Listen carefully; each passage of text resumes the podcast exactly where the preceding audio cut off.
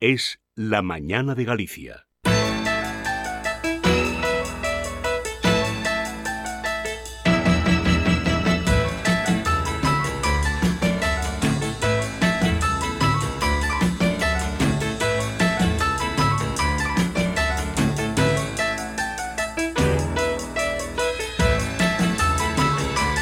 Hola a todos, son las 12 y 8 minutos. Hoy es viernes 24 de noviembre.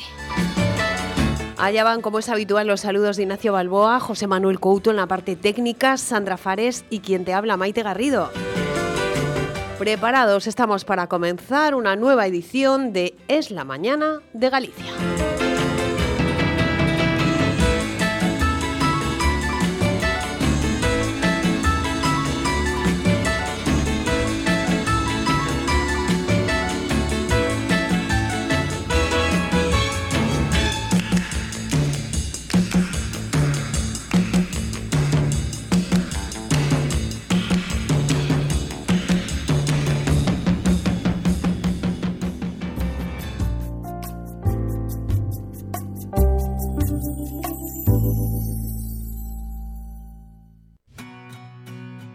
Dende Sogama queremos trasladar unha mensaxe á cidadanía.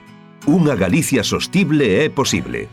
Pero para conseguilo temos que facelo xuntos en tres sinxelos pasos. 1. Cando teñas pensado mercar algo, pregúntate, necesito isto? 2. Separa os residuos por tipos de material. 3. Se tes horta, fai o teu propio compost doméstico. É fácil, non? Lembra, pregúntate, separa e fai compost.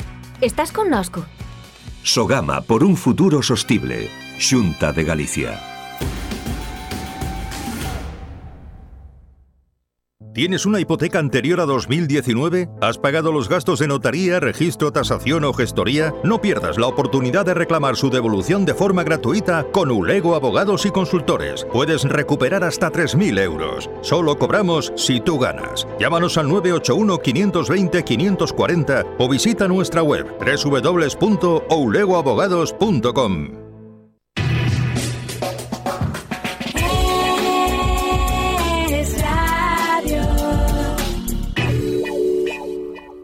A continuación, en Es la Mañana en Galicia, prólogo con Ignacio Balboa.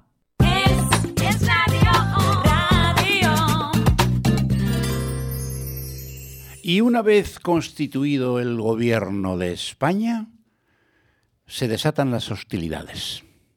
Hostilidades entre instituciones, porque el gobierno de España, por medio de uno de sus miembros, que es Sumar, el partido político, se querella, se presenta hoy una querella, no sé si lo ha hecho ya, eh, ante el Tribunal Supremo contra el presidente interino del Consejo General del Poder Judicial, don Vicente Aguilarte, y los vocales definidos como conservadores, y la querella se basa, por, se basa en su inaceptable intromisión en la función legislativa del Congreso de los Diputados al autorizar y participar en el pleno extraordinario que propició la declaración institucional contra la ley de amnistía. Y estos eran los que decían que había que desjudicializar la política. Bueno, parece que quieren politizar la judicatura.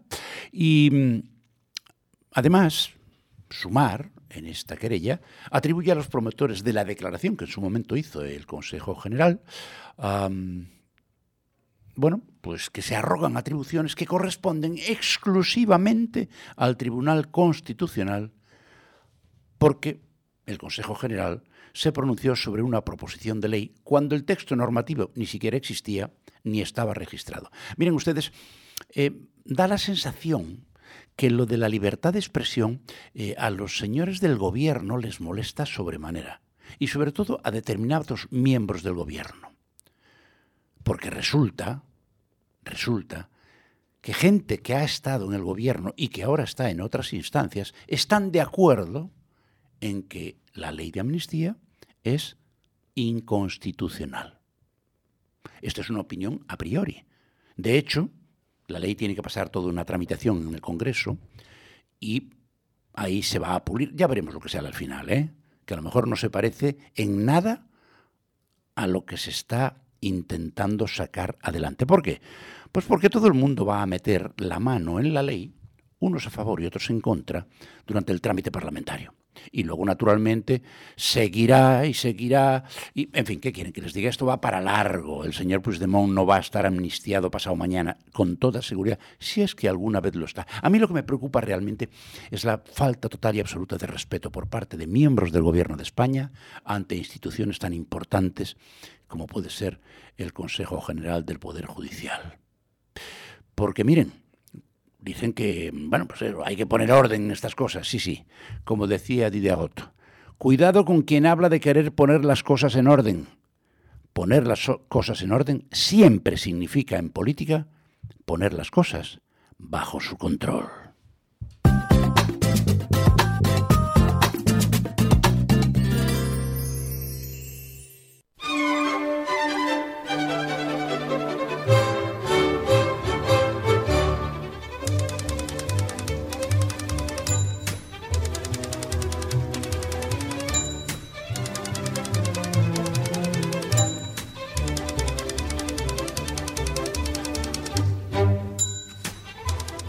Don Fernando Suárez Lorenzo, que hay que decir el segundo apellido, si no luego la mamá se cabrea. Presidente del Colegio Profesional de Ingeniería en Informática de Galicia. Muy buenos días. Muy buenos días. Oye, porque mm, dice Fernando Suárez y bueno, parece que estamos hablando de un político que ya ha fallecido, desgraciadamente, claro. Eh, bueno, comparto nombre y primer apellido con algún es político, algún político activo, algún gestor de universidad, con lo cual, bueno. Hay que añadir el segundo, que además se lo merecen las madres. Oye, cuatro años más, ¿cómo te han engañado otra vez, Fernando? Porque vamos, que te engañen una vez eh, es culpa del otro, pero que te engañen la segunda ya es culpa tuya, ¿eh? Sí, ya, ya soy ese incidente, efectivamente. bueno, la verdad es que es muy ilusionante, ¿no? Vivimos un momento en que la tecnología, la informática está cambiando el mundo y me he dejado engañar fácilmente porque me gusta mucho, porque porque creo que tenemos mucho todavía por hacer, por dar continuidad a un plan de estos últimos años y sobre todo porque tengo la, enorme fortuna de haberme rodeado de gente mucho más capaz y mucho más válida que yo y, realmente pues así le gusta trabajar. Eso demuestra el nivel de inteligencia de las personas cuando se rodean de otros que son más listos que uno. Este, por cierto, has, has mencionado algo que a mucha gente le despierta cierta inquietud, por no decir temor. Eh, una profesión que está cambiando las reglas del juego de nuestro mundo y eso asusta en principio, ¿no? Bueno, yo creo que el ser humano es eh, pues, ¿no? temeroso de, del cambio y, y en el caso de cambios tan disruptivos, tan vertiginosos como los que está introduciendo la tecnología, a todos los niveles, pues creo que, pues, en cierto modo tiene, tiene lógica ese miedo, ¿no? A veces se habla de, que vivimos en una cuarta revolución industrial, ¿no? Después de las tres primeras, que a su vez ya hemos visto los problemas y los miedos que generan, pero yo no lo considero una revolución industrial, sino lo considero una revolución a todos los niveles, ¿no? Y que los progresos, a diferencia de, los, de estas revoluciones industriales que llevaban años en, en llegar a toda la ciudadanía y a, todos los ámbitos mundiales, ahora llegan prácticamente de forma inminente, ¿no? Cualquier avance en cualquier punto del mundo somos capaces de aprovecharlo en el otro extremo, ¿no? Por lo tanto, insisto, yo creo que en cierto modo eh, falta todavía cierta cultura de, de adaptación a estos cambios, de verlos en positivo, pero lo desconocido genera miedo, sin duda. Es que al fin y al cabo estamos hablando de una herramienta muy poderosa, muy potente, pero una herramienta. Y el uso que de esta herramienta se haga, en positivo o en negativo, depende del, del usuario, no de la tecnología. Y lo que dices además es muy interesante, ¿no? Porque a veces pues demonizamos a la tecnología en sí, cuando lo que deberíamos demonizar es a las personas que hacen un claro. de la misma, ¿no? Efectivamente, ¿no? Yo estoy absolutamente de acuerdo en lo que en lo que planteas y pensar también que el progreso tecnológico es imparable. Si no nos subimos a este carro, lo único que vamos a perder es el tren de la competitividad, de la innovación y de estar pues a la vanguardia, ¿no? A nivel mundial. Por lo tanto, yo, creo que no debemos demonizar la tecnología, eso debemos de, entenderlo claramente, debemos de educar a toda la sociedad en, en sacarlo el mayor rendimiento que podamos de, pues, de herramientas que tenemos a nuestra disposición de forma además muy sencilla, muchos casos incluso gratuita, pero sobre todo que, no lo veamos con miedo, porque cuando percibimos algo con miedo, cuando nos adentramos en un mundo pues con ese miedo, ¿no? pues lo hacemos de una forma mucho más lenta, mucho más cauta, y aunque la cautela es importante, yo creo que aquí lo que tenemos que, que saber que la tecnología está aquí para ayudarnos a, a mejorar la sociedad, a vivir mejor, a, unirnos más y al final, pues que yo la veo siempre en positivo, desde luego. Eh, Fernando, en esta nueva etapa de cuatro años, ¿cuáles serían las dos o tres eh, áreas fundamentales en las que quieres hacer incidencia. Bueno, yo la primera, sin duda, es eh, continuar internamente ¿no? con, con, el avance de esta tecnología y de, los profesionales de la tecnología. ¿no? Yo creo que necesitamos también una mejor consideración social, no así como la tecnología genera miedos. Los profesionales de la ingeniería informática todavía se nos ven como, como bichos raros y yo siempre defiendo que somos la profesión más social que existe, porque desde hoy es necesario que nos entendamos con absolutamente todas las ramas de la sociedad, ¿no? El derecho, la educación, la medicina, etcétera, ¿no? Por lo tanto, lo primero poner en valor nuestro trabajo. Lo segundo, pues que, toda la sociedad sea capaz de usar de una forma segura y consciente la tecnología, porque vemos que también distintos extractos la ven con distintas opciones, ¿no? La gente más mayor le cuesta adentrarse en el uso de la tecnología, aunque bueno, la pandemia nos ha ayudado a democratizarla, la gente joven la usa de forma prácticamente nativa, pero sin una educación, sin un acompañamiento. La gente de mediana edad, pues a lo mejor estamos ahí en un término medio, pero que también estamos viendo que en muchos casos somos eh, esa franja de edad de mayor eh, índice de delincuencia está sufriendo, por lo tanto también es necesario ese acompañamiento. Y por último, eh, a nivel empresarial, a nivel industrial y a nivel de administración, que seamos capaces de romper ¿no? esas barreras dentro de la tecnología porque es la única forma de continuar siendo competitivos en un mercado que cada vez es más global, que cada vez la innovación está más al orden del día y que si no nos ponemos las pilas para esta transformación digital, pues vamos a pasar también la oportunidad de ser competitivos y probablemente muchas veces va a suponer desaparición de muchas empresas. Eh, supongo que una de las tareas fundamentales que te has impuesto, la llevas ya ejerciendo hace cuatro años, es precisamente a través de la comunicación el tratar de mitigar en la medida de lo posible los temores que despierta en la sociedad la, la tecnología eh, y que, mm, como tú decías antes, o como diría Rubén Blades en una de sus, de sus canciones, al que quiere la vida le lleva, al que no le arrastra vamos a la tecnología sí o sí. Y habrá que perderle el miedo, que seguramente tiene mucho que ver también con el desconocimiento de la misma, ¿no? Porque todo lo desconocido engendra temor al, al, al ser humano. Correcto, estoy totalmente de acuerdo y creo que la comunicación siempre hemos apostado por ella y creo que es uno de, las, de los pilares también que tenemos en, el colegio de hacer llegar ¿no? de una forma segura, de una forma bueno, consciente también el uso de la tecnología, como decía antes, a todos los niveles.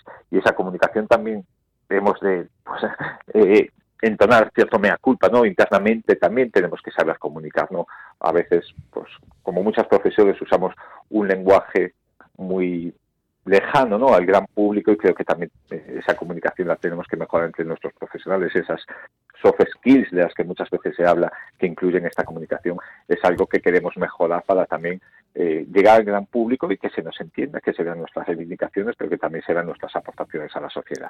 Eh, hay otro aspecto, Fernando, que has mencionado y que me parece de capital importancia y es no solo es el temor a la tecnología y a su uso, se pueda o no evitar, sino el temor a la pérdida de intimidad y el, el temor a perder la seguridad de lo que hacemos. Bueno, es cierto que cuando hablamos de tecnología muchas veces hablamos de un intangible, ¿no?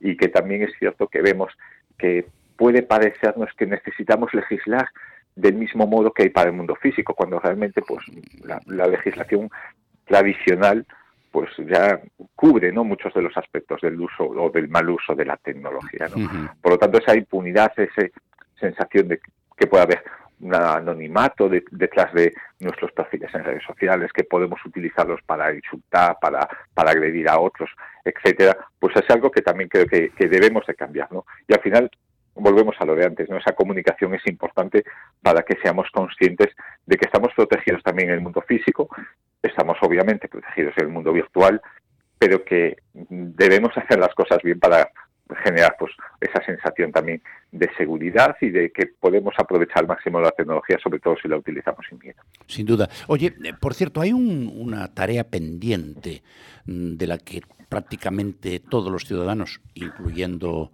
eh, a los empresarios, se quejan, y es de la mm, falta de modernización desde el punto de vista tecnológico de las administraciones públicas. ¿Colaboráis, ¿Colaboráis vosotros con las administraciones públicas para dar este salto necesario, yo diría que imprescindible?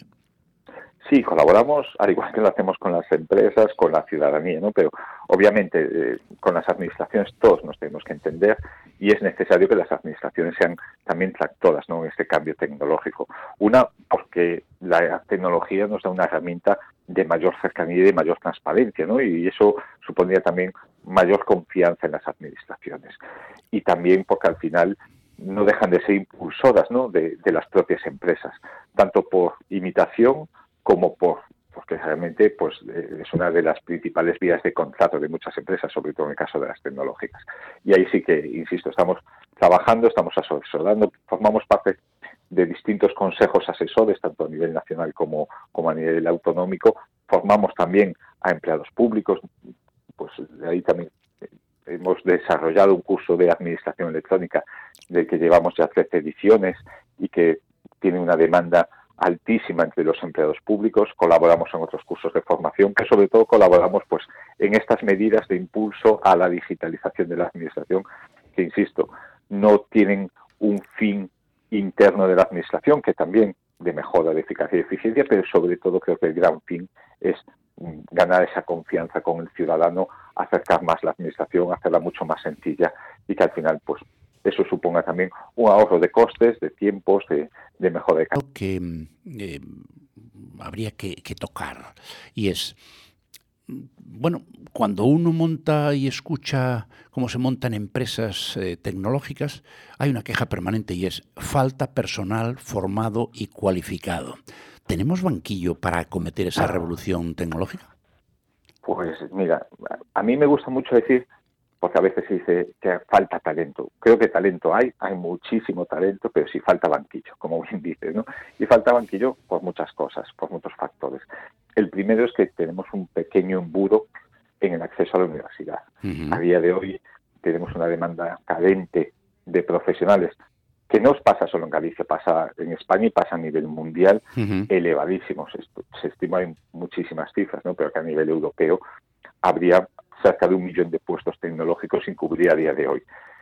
Y eso es una tendencia que no es algo puntual, sino que se, lleva produciendo muchos tiempos, muchos años, y que a futuro, pues las perspectivas son de esta demanda creciente. ¿no? Por lo tanto, creo que lo primero es que las universidades deberían de ofrecer más plazas. ¿no? Porque, por ejemplo, en el caso de la ingeniería informática, las tres universidades gallegas tienen los estudios, en las tres universidades se copan todas las plazas, queda mucha gente fuera y al final es una demanda de las propias empresas. ¿no?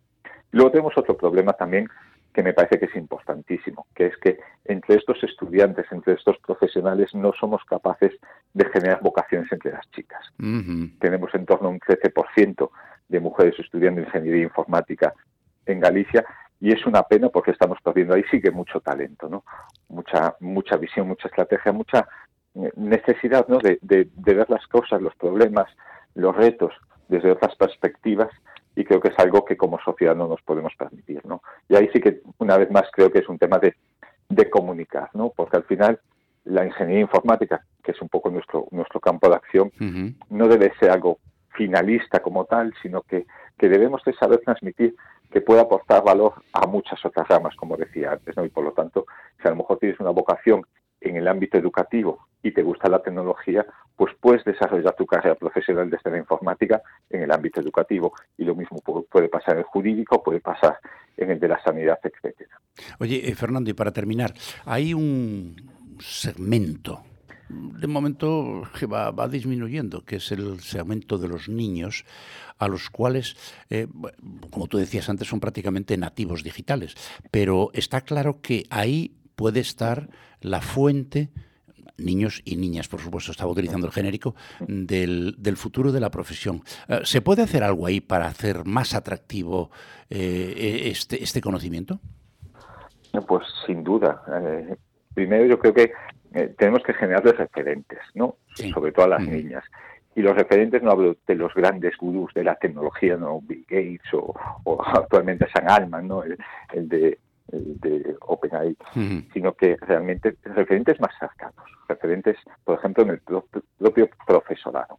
¿Y cómo se generan referentes en el profesorado, pues que haya diversidad en cuanto a sexo en los profesores, pero sobre todo que le demos peso a las asignaturas de informática. Porque a día de hoy no tienen la misma valoración, no tienen el mismo peso o, no se perciben, por ejemplo, por las familias con la importancia que tienen asignaturas, podríamos decir, más tradicionales como las matemáticas, la lengua, la física, etcétera. Entonces yo creo que eso es importante. Y eso traería otra derivada, ¿no? Y es que si tenemos peso en esas asignaturas, los niños y niñas van a ver la importancia que tiene la informática. No solo como usuarios, que es lo que son ahora, no nativos digitales, sino en muchos casos huérfanos digitales, porque no tienen esa referencia paterna, materna en el uso de la tecnología. Pero insisto, no solo como usuarios, o no solo cuando se habla de competencias digitales. Yo a veces hago la analogía de que las competencias digitales, como se entienden ahora, es como usar una calculadora de matemáticas, no te da competencias en el conocimiento matemático. Yo creo que hay que introducir ese pensamiento computacional, esa informática para ser creadores, para saber cómo funcionan las herramientas que tienen a su disposición y que usan de forma diaria, de forma pues muy cercana ¿no? a su forma de ver el mundo y que ahí sí que despertaríamos muchas vocaciones y sobre todo mucha visión, ¿no? Insisto, no solo para ser ingenieros en informática, sino para aprovechar el potencial de la tecnología en cualquier rama de conocimiento. Pues don Fernando Suárez Lorenzo, presidente del Colegio Profesional de Ingeniería en Informática de Galicia. Amigo, enhorabuena por esa reelección porque ahora sí que la culpa es tuya, te has presentado tú, y la mejor de las suertes, porque si a ti te va bien, eh, a nuestra sociedad le va a ir bien también. Un abrazo, Fernando, muchísimas gracias. Muchas gracias, Ignacio. Un abrazo a vosotros. Hasta luego. Y, ustedes no se muevan, ¿eh? que esto no ha hecho más que empezar. Vamos a contarles más cosas inmediatamente después de una pausita para publicidad. Hasta ahora.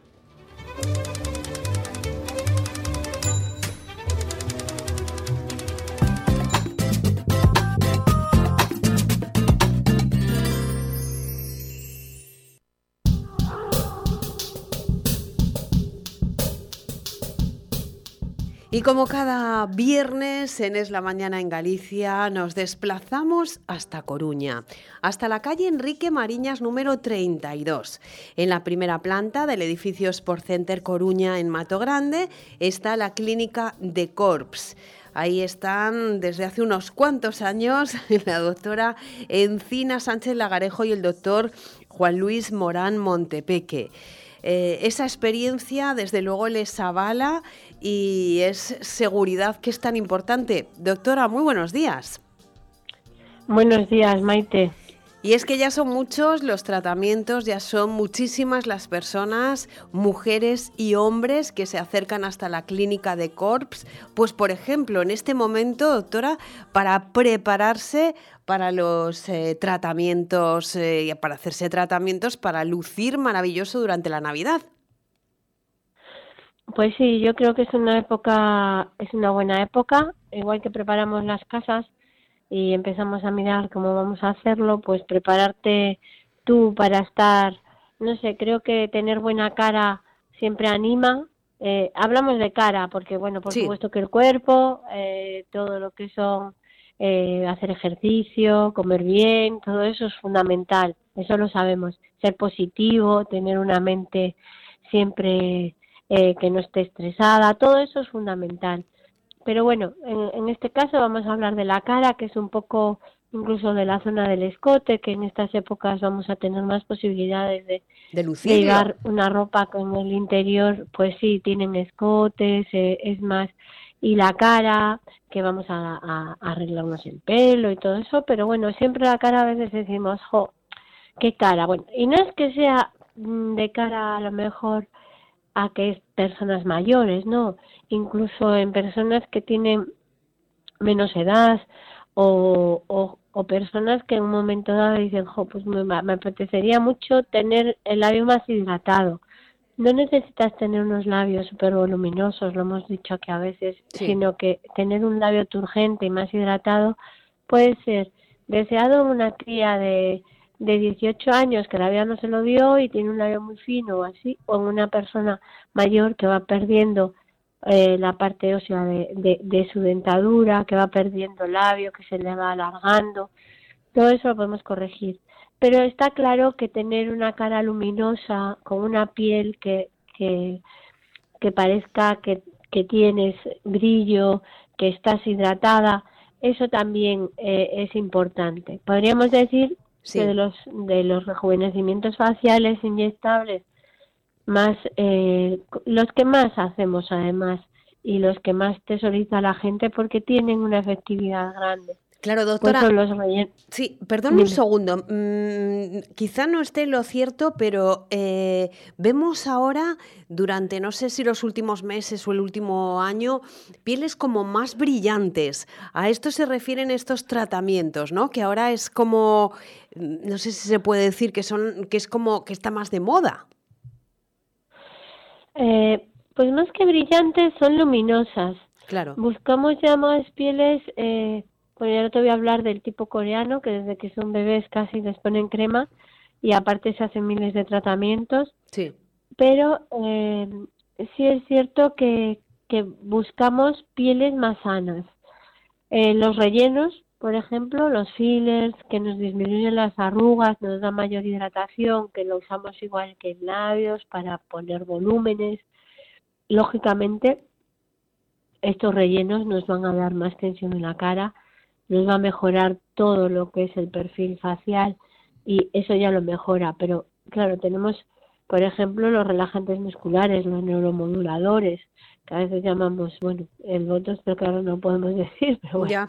nos quita las arrugas a nivel que tenemos a nivel del contorno de ojos, ese ceño tan producido que a veces nos molesta tanto en gente que, que va siendo mayor, gente que parece que lleva ahí la vida, o que es gente que tiene el ojo claro y se le marca mucho, o esa frente tan arrugada que a veces no nos hace justicia a cómo nosotros nos sentimos.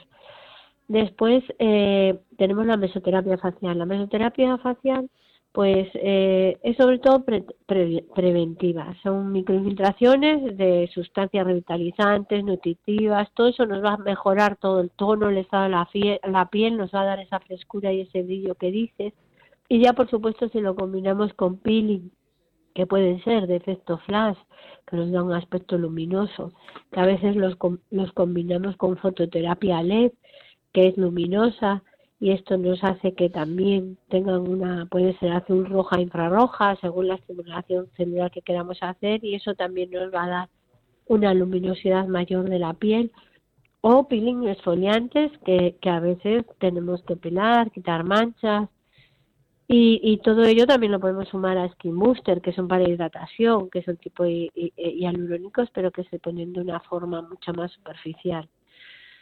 Después, eh, pues tenemos pues lo que se llama estiramientos faciales químicos, que van unidos a los full face, que ya hablábamos el otro día, pues que combina un poco todo, los neuromoduladores, los rellenos, que son rápidos en el aspecto de que no tienes que estar mucho tiempo, Sí. vienes a los 15 días a hacerte una revisión, eh, el botox te dura 4 o 6 meses, el hialurónico entre 8 y 12, pero ya te digo muchas veces que yo tengo pacientes que llevan conmigo 18 o 20 años y están igual, con eso ya hemos ganado, ¿eh? y algunas están mejor, Desde y yo misma me veo. Desde Así luego. que en ese aspecto... Hay que seguir a la clínica de Corps en redes sociales a ver si la doctora un día eh, pone una foto así suya para que veamos que es espectacular. Eh, y esto puede servir, bueno, pues para pensar, es verdad, una piel cuidadísima, estupenda y, y fantástica. Eh, porque esto en definitiva, doctora, es cuidarse la piel. O sea, mm, estamos hablando de cosas que lo que hacen es aportar hidratación, aportar nutrientes a una piel que con el paso de los años, o sin el paso de los años, pero necesita un poco de ayuda.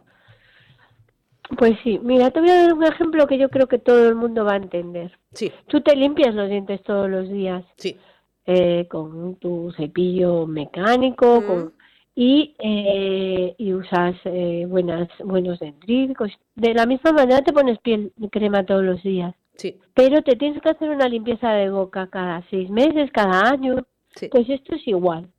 Yo creo que la gente cada vez se mentaliza más, es decir, el tratamiento de, de la cara, el hacerte peeling, el hacerte hidrataciones, el hacerte rellenos, el hacerte botox, todo eso ha pasado ahora, yo creo que hacer algo para para eh, hacer cada año, para estar mejorando y para mantenerte en el tiempo.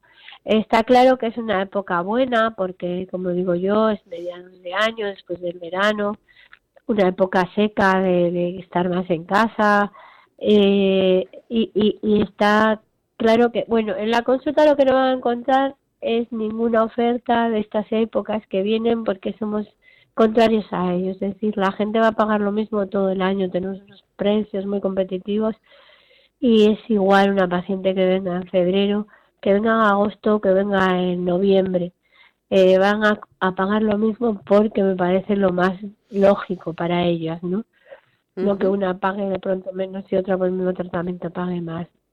Entonces eso es una política y una filosofía de nuestra consulta. Usamos los mejores productos.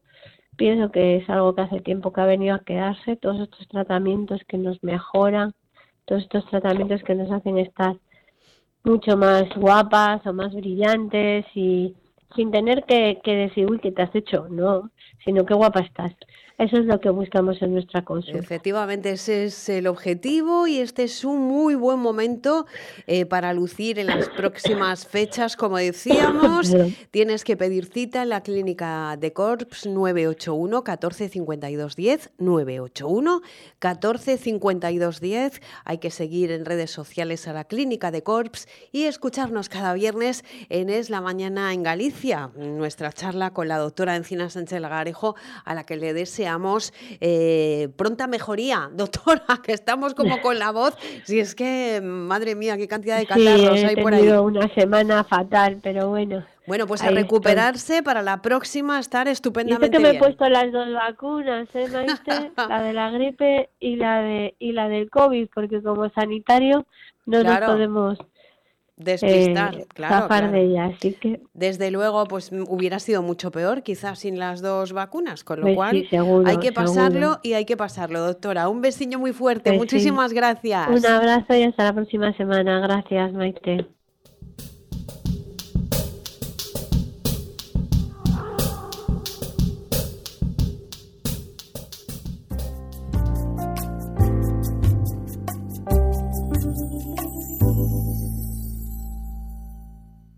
En Es la Mañana en Galicia comienza la tertulia del corazón patrocinada por Pedras de Santiago.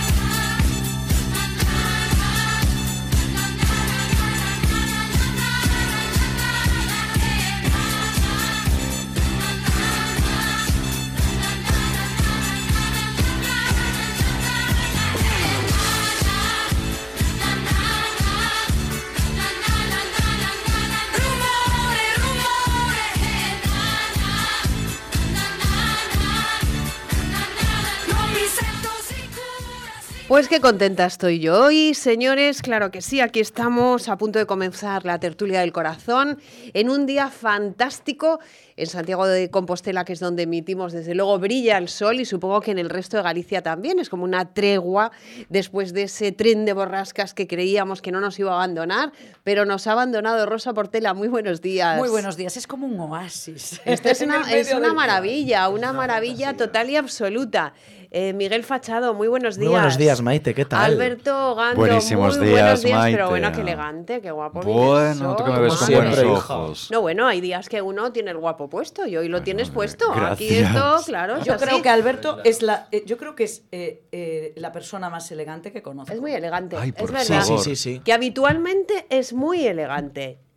Pero hoy, no, hoy En está especial. especialmente Bueno, elegante. Jolín, gracias. Hoy te veo muy guapo yo. Bueno, gracias, Jolín. sí, sí. Pues esa será la fiesta que me sienta bien. Pues no lo sé. No, ¿qué es lo el que tiempo, sienta el bien? tiempo El maravilloso, tiempo, hija. Este, este sol. Bueno, y hoy es- tenemos invitado, eh, Miguel, se llama César Alén.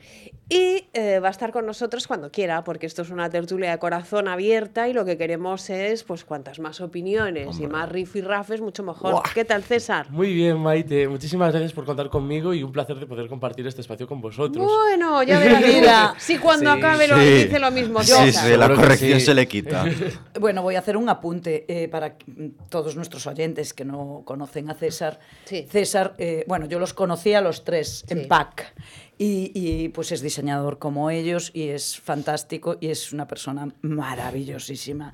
Es un bombón. Eres un bombón, César. Mil gracias, Rosa. Es el más dulce. Es, es como el la piedra de dulce chocolate negro. Es el más Es el dulce más de los. ¿eh? Es Estaba diciendo Rosa Portela que esto se está convirtiendo en las piedras de Santiago, ¿eh? Pues Claro. Dulces, ricas, Tal cual. que da gusto verlos. Tenemos a- la a de joyas, chocolate estos blanco chicos que con nos leche hemos negra. echado, Rosa. Hombre. Esto es maravilloso, esta compañía, esta juventud que nos inyectan cada viernes Pues sí. a todos y nosotros le damos la serenidad y el sosiego de vez en cuando que hay que Y también decir. y la veteranía. Ahí está aquí. Bueno, vamos es a la, a la portada de la revista. Hola, eh, Rosa Portela, mm, tienes que empezar tú porque Pues- Isabel Preisler es la protagonista absoluta. Pues sí, Isabel Preisler es la estrella de la Navidad, titula Hola. Y no realmente. saben qué título ponerle. Y realmente, bueno, esto, ¿qué denota? Pues que es una semana con poca noticia también, porque tiramos, tiramos una. No empezó la Navidad todavía y tiramos de archivo totalmente. Nos saca pues todas las imágenes de las últimas 30 Navidades de Isabel Preisler. Guapísima, Como si no siempre. visto. Guapísima y bueno, a mí, sin embargo, nunca me cansa ver a Isabel. Yo la veo impresionante. Y en estas fotos de los últimos 10 años, maravillosa. A lo mejor si vamos ahí a las de los 80 y tal, ya me gusta Sí, menos. a ver, pero bueno, también la perspectiva de la época. A ver, Bueno. ha mejorado. Bueno, ella Vamos nos dice, bueno, cosas que, que son todas de archivo, claro, dice que sus navidades más bonitas y más mm, maravillosas eran cuando sus hijos eran niños. pequeños o cuando, claro, cuando eran pequeñas las niñas y los niños ya mayores y les ayudaban a poner el árbol, porque bueno, poner el árbol también da su trabajo, que es un buen árbol, ¿eh? Este Sí, árbol, sí. poner Sí, este sí. árbol no El creas que es cualquier cosa, que también está clarísimo que no lo pone ella, yo no me creo nada que ella ponga Mujer. A ver, le colocan el pino y luego ella coloca la decoración. ¿Qué va- qué va a ¿Sabes colocar la pasa? decoración? La de abajo. Que- Emociones también se vive. Bueno, claro, también. ¿Qué va a colocar la decoración, Ella chicos? manda Que no- una Vamos a ver, el estilo Preisler es ese. Claro. Le dice, mira, la bolita esta a la derecha, la estrellita la pones al final y ya está. Pero bueno, a- mandar también agota. Mm. Y además, ¿sabes qué pasa? Que en este... Es que es verdad. Y hay que tener el gusto y el estilo. No todo el mundo tiene el gusto y el estilo de la Preisler. Bueno, es que Ahora tiene- te voy a decir una cosa. Me ha parecido un número, como dices tú. A ver, ¿es necesario en nuestra vida? No. Es decir, es viene una semana Mm. sin noticias y ya está, pero es la su habitual portada de todas las navidades. Sí, o sea, claro, pero no yo empieza prefiero- la Navidad sin Isabel que, Preisler. eh, Alberto, ¿sabes lo que estaba yo pensando? Que Cuéntame, las personas eh, que hacemos producción sabemos que hay veces Que hay que... que, que- Que hay que que no, no fluye. Sí, la no semana fluye, tutti ¿no? frutti. Y tienes personas que sabes que siempre van a Que hacerlo funciona. bien. Sí, les sí. pongas en el lugar donde les pongas. Y eso yo creo que le pasa a Isabel Preisler en la revista ahora. Hombre, ¿no? yo veo una portada de Isabel y me llama. Ya sabéis que si, si no, cuando no hay noticias ponen o a Isabel o a la reina Leticia. Pues casi prefiero a Isabel, la Leticia. ya la Mil vemos veces. haciendo- La reina de corazones. Eh, Alberto, ¿qué te Cuéntame. parece? ¿Qué te parecen los modelos? No sé si hacemos, vamos a hacer Los el modelos- del Ah, o no sí, tenemos el sí. chirrimpín hoy. Hoy Venga. tenemos, hoy tenemos Chiquiclin. Mira, eh, pues muy bien. Lo que ten- no, lo que tenemos es el precio de la cocina de la- del piso de Tamara Falcó. Que fue una cocina por todo lo alto, con todo. Bueno, la cocina hasta tiene estación meteorológica y hasta te da el horóscopo si me apuras. Y pues ascendió a 30.000 eurazos. La cocina del nuevo piso de Tamara Falcó. Caramba. Preciosa, ¿eh? Preciosa, sí, Muy sí, bonita, hasta muy te da el horóscopo. Hombre. Una- está pareada con Esperanza, gracias. Desde luego, eh, César. Te da el eh, Mercurio retrógrado, todo. Espectacular, que vimos ayer también unas imágenes, unas imágenes en diferentes eh, programas de televisión Sí. en relación con esto y la verdad es que la casa es espectacular, Ella pero no esperábamos menos, ella dice ¿no? que es Hombre, a ver, Jolín, yo 200 creo metros. que aparte la, lo que es la marca de la casa, en plan de, Jolín, de la familia Preisler, al fin y al cabo, es eso, ese buen gusto, esa elegancia, Jolín, tenía que ser una casa a la altura, en plan, no podía tener una casa mal decorada, en plan, necesitaba piezas de diseño. Y después mimadas, porcelanosa, porcelanosa está siempre ahí. Sí, y que- eh, porcelanosa, sí que- porcelanosa aporta. Otro, otro más, otro más. Dale, dale. Pues Por así, con porcelanosa. esta cuña publicitaria, que ya os digo que no nos va a pagar nadie, pues eh, Podríamos vamos, hablarlo, ¿eh? Vamos al siguiente tema, vamos con los, eh, los Grammys, eh, en fin, qué, qué fiesta, ¿no? Qué, mm, Bueno. A ver, vamos por partes. Qué fiesta en Sevilla. Empieza ver, tú y luego vamos. La fiesta Perfecto. como tal estuvo bien, porque evidentemente unos Grammys siempre son eh, vamos, te colocan, fiestón, sí, claro. te colocan en el panorama. Joder, para Sevilla es una promoción fantástica. Y para España. Y para está. España, por ende, claro. Pero Y- aquí viene el tema del horterismo. O sea, esto fue un congreso de gente hortera, ¿eh? Yo, yo, yo realmente, mira, no Mira, estamos, no, no lo nuestra hablamos, Rosy no lo hablamos, pero yo no lo hablamos, pero yo dije, esto es, eh, esta gala es el chonismo. Yo es Sí. que hasta Sí. a Victoria Federica la veo. Eh, Victoria Federica del Museo de Cera. Mira, Victoria veo- Federica está horrible. veo- pero Está como horrible. empacada, ¿no? Horrible. Está Sí, como... mira, Como las estatuas del Bueno, Museo de Cera. Horrible. De uno en uno, por favor, porque Yo a mí somos muchos voy a y si no, aprovechar el no momento. nos oyen, fachado. Es verdad, no nos oyen Ni nos nuestros oyentes que nos quieren. eh, Hay que saludarles, ¿eh? Todas las semanas están con nosotros ahí. Ahora he de decir una cosa. A mí, la verdad, la única que se ha salvado con sus dos looks que han sido maravillosos ha sido Rosalía con un Valenciaga, De la alfombra acuerdo, roja, espectacular, con un tejido en encaje que es tendencia en este invierno. O sea, me parece fabuloso. Y luego la, la, in- la interpretación que hizo, que hablábamos la maravilla, pasada, maravilla, de Rocío sí. Jurado, con un Sí. Schiaparelli que te vuelves loca. Sí, totalmente. ¿Y cómo le favorecía? ¿Cómo le favorecía a esta chica unos vestidos así largos y le mm, gana muchísimo? Mm, desde luego. Sí, al final hizo un pedazo de homenaje a Rocío Jurado, en plan, pero vamos por todo lo alto, yo creo. Y la pullita a Raúl Alejandro. Obviamente. Hombre, no vamos a pasar por alto. Es que desde luego todo lo que toca. Raúl mm, Alejandro, que- sí. eh, todo lo que toca, Lo porque. Es que tiene un Sí. gusto, tiene una sensibilidad y luego tiene una voz. O sea, Rosalía, desde mi punto de vista, es que Pues lo es- borda. es la Yo he estrella de- escuchado Es una la canción completa. en bucle, tiqui, tiqui, tiqui, una vez, otra vez, otra vez, porque me, me Sí. parece y me vuelve loca. Bueno, voz tan suave. Bueno, yo destacaría a David Bisbal, porque últimamente, yo no sé, pero no da, no ha encontrado su, su traje. Es que, es que no Bueno, lo puedo ver peor, novia, es que no o lo sea, puedo me ver peor. horrorosa. ¿Quién? La, La novia, o sea, sí, La novia no, la mujer, Bueno. Rosanita, Rosanita. Madre. ¿no? Rosanita. Rosana Le llama, Zanetti. sí, pero le llama Rosanita. Rosanita, Hombre, siempre bueno. dice Rosanita, Rosanita. Él, él está horrible. A mí es que me parece, eh, no sé, y se estira tanto, se estira tanto. A ver, todo sobraba. O sea, vamos a ver, todo sobraba. eh, todos iban eh, fatal vestidos, con un paletismo y un horterismo que, chico, por Dios. Es que ni. No el sé, chonismo, yo Pero, el chonismo. Horroroso. Desde luego, la que peor iba por goleada, la madre de Raúl Alejandro. Es tremendo, ¿eh? Que podía haberse quedado en casa. Sí, sí, Bueno, no, podía haberse no. puesto otra cosa. No, pero está claro que a ella o le no nos gustará. ha gustado, claro, Con eso hay que ser siempre Es muy que hay que ser Yo soy muy respetuoso. Hay que Claro, ser- no, sí. no, no Pero eres, no lo eres. mira la foto. Somos realistas. Vamos a dejar un segundo los Grammy porque vamos a hablar antes. Antes de tomarnos esa piedra de Santiago, vamos a hablar de dos citas. Hoy tenemos una en la que voy a estar aquí con mi compañero José Manuel Couto, que como nos vemos poco, pues también cenamos juntos en una cena solidaria esta noche, Tierra de Hombres, a las eh, nueve y media en el hotel Puerta del Camino, Santiago de Compostela. Ahí estaremos, ahí estaremos apoyando a esta fundación que trae niños de países donde su infraestructura médica no les permite ser operados de enfermedades eh, pues que a veces les cuestan la vida. Sí. Los traen aquí mediante familias de acogida y vuelven con sus familias, pero vuelven sanos, lo cual el objetivo Es maravilloso. Es maravilloso. Es maravilloso. Loable, y es sí, sí. importantísimo apoyar pues estas causas. Siempre Pues es ahí estaré con Couto eh, esta noche en el Hotel Oca Puerta del Camino. Y mañana eh, se va a celebrar, mañana 25 de noviembre, otra cena benéfica, eh, en este caso de la Fundación Andrea en el Pazo de San Lorenzo y ahí habrá, bueno, pues está previsto eh, que sean entre 400 y 500 personas, eh, será a las ocho y media y bueno, después de, de la gala en sí va a haber un, un buffet Y un- y unas, claro, y unas explicaciones, allí por supuesto estará Charo Barca Y la tradicional rifa. Bueno, y, y, que es- la tradicional exactamente rifa. y Y que es nosotras. y que es un imprescindible y que es un imprescindible ya de Santiago serie. y es un clásico y que realmente pues eso que hay que apoyar estas causas y que es Hombre, muy importante. Efectivamente, y antes de tomarnos la piedra de Santiago, vamos a decir además que hay en, en todas las ciudades de Galicia hay cenas, ¿eh?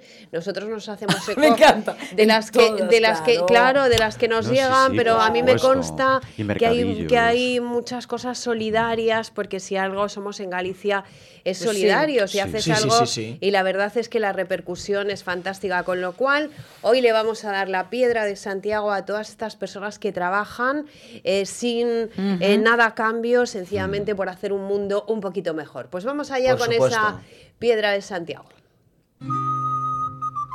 Arte, cultura, gastronomía, tradición, bombón artesano Pedras de Santiago. Arte y gusto que lo convierten en sublime. Bombón artesano Pedras de Santiago. Para presumir de lo que tenemos.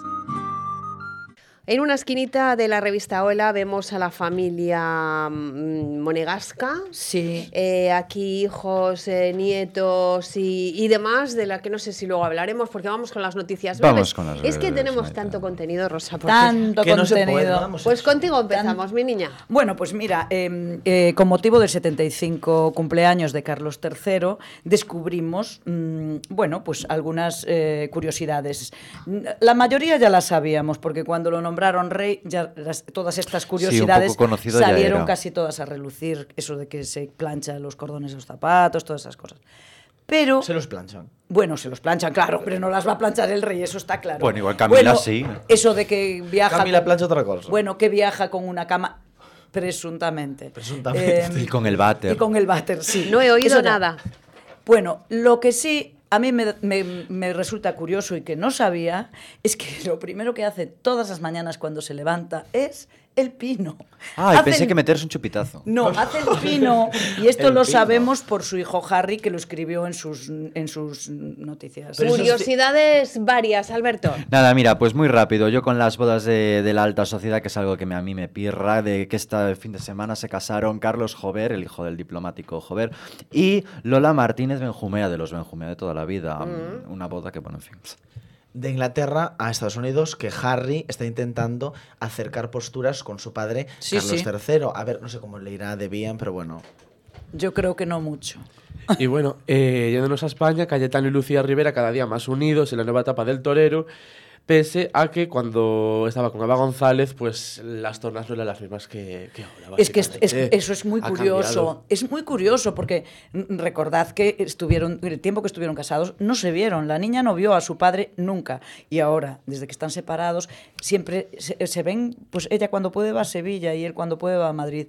O sea que realmente qué pena, ¿no? O sea es un Sí, poco, sí, ¿no? triste, al fin y al cabo. Vamos con otra. Rosa, Rosa, Portela. querida, repone. Bueno, pues Cristian de Dinamarca, eh, recordemos que es de la edad de nuestra princesa heredera Leonor. Leonor, eh, juró la constitución eh, y rodeado de todas las princesas europeas, eh, eh, to- menos la nuestra, claro. Y Genoveva. Pero, bueno, Genoveva no creo que estuviese.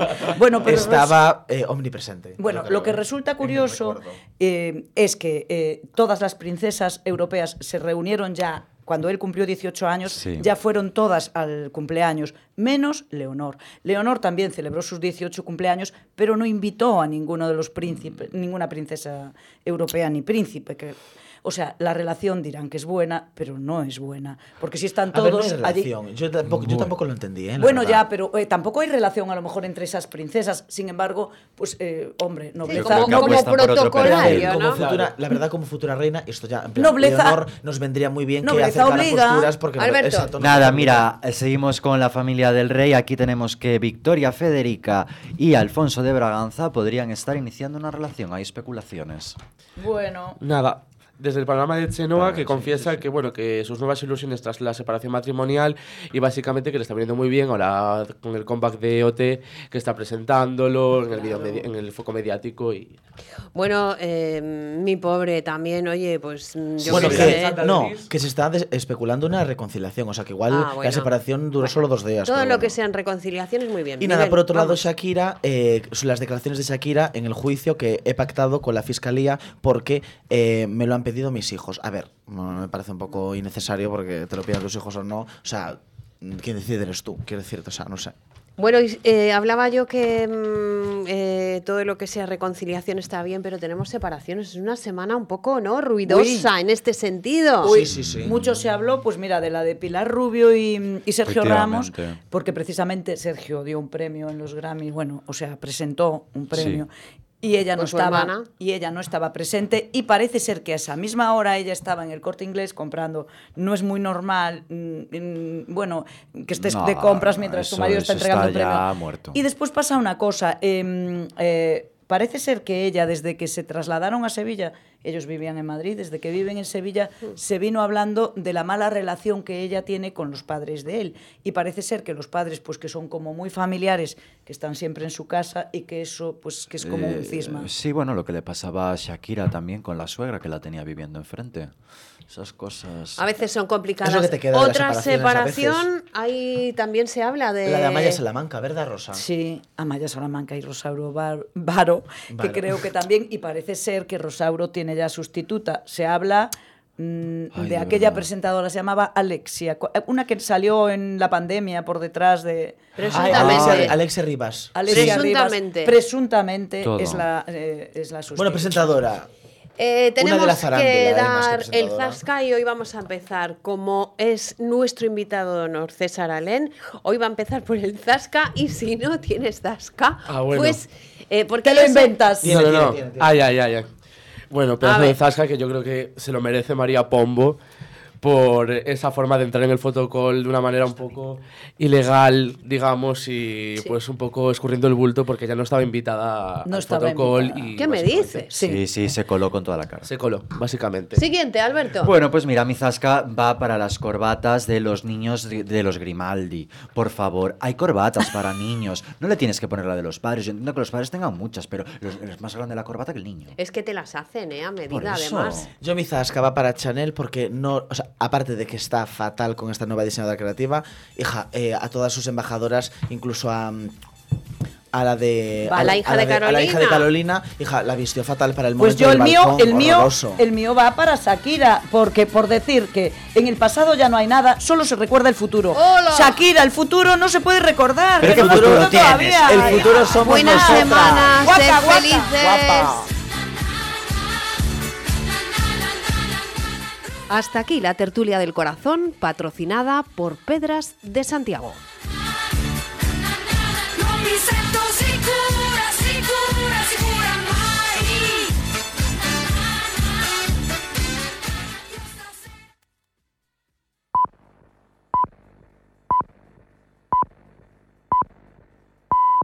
La una, mediodía en Canarias.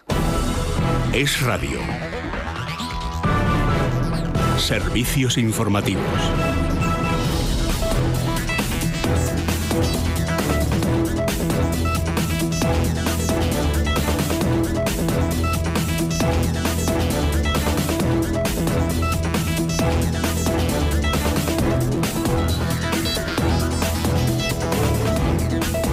Saludos, ¿qué tal? Buenas tardes. La querella presentada por Sumar contra el presidente en funciones del Consejo General del Poder Judicial y los vocales que aprobaron la declaración de rechazo a la ley de amnistía ha llegado en el mismo día en el que el nuevo ministro de Justicia, Félix Bolaño, se reúne con Vicente Aguilarte, presidente en funciones del órgano de gobierno de los jueces. Antes de ese encuentro, Bolaños y Aguilarte han coincidido en un desayuno informativo. Ambos han dicho en cara a la reunión con la mejor de las intenciones para tratar de encontrar la solución definitiva a la renovación del Consejo General del Poder Judicial.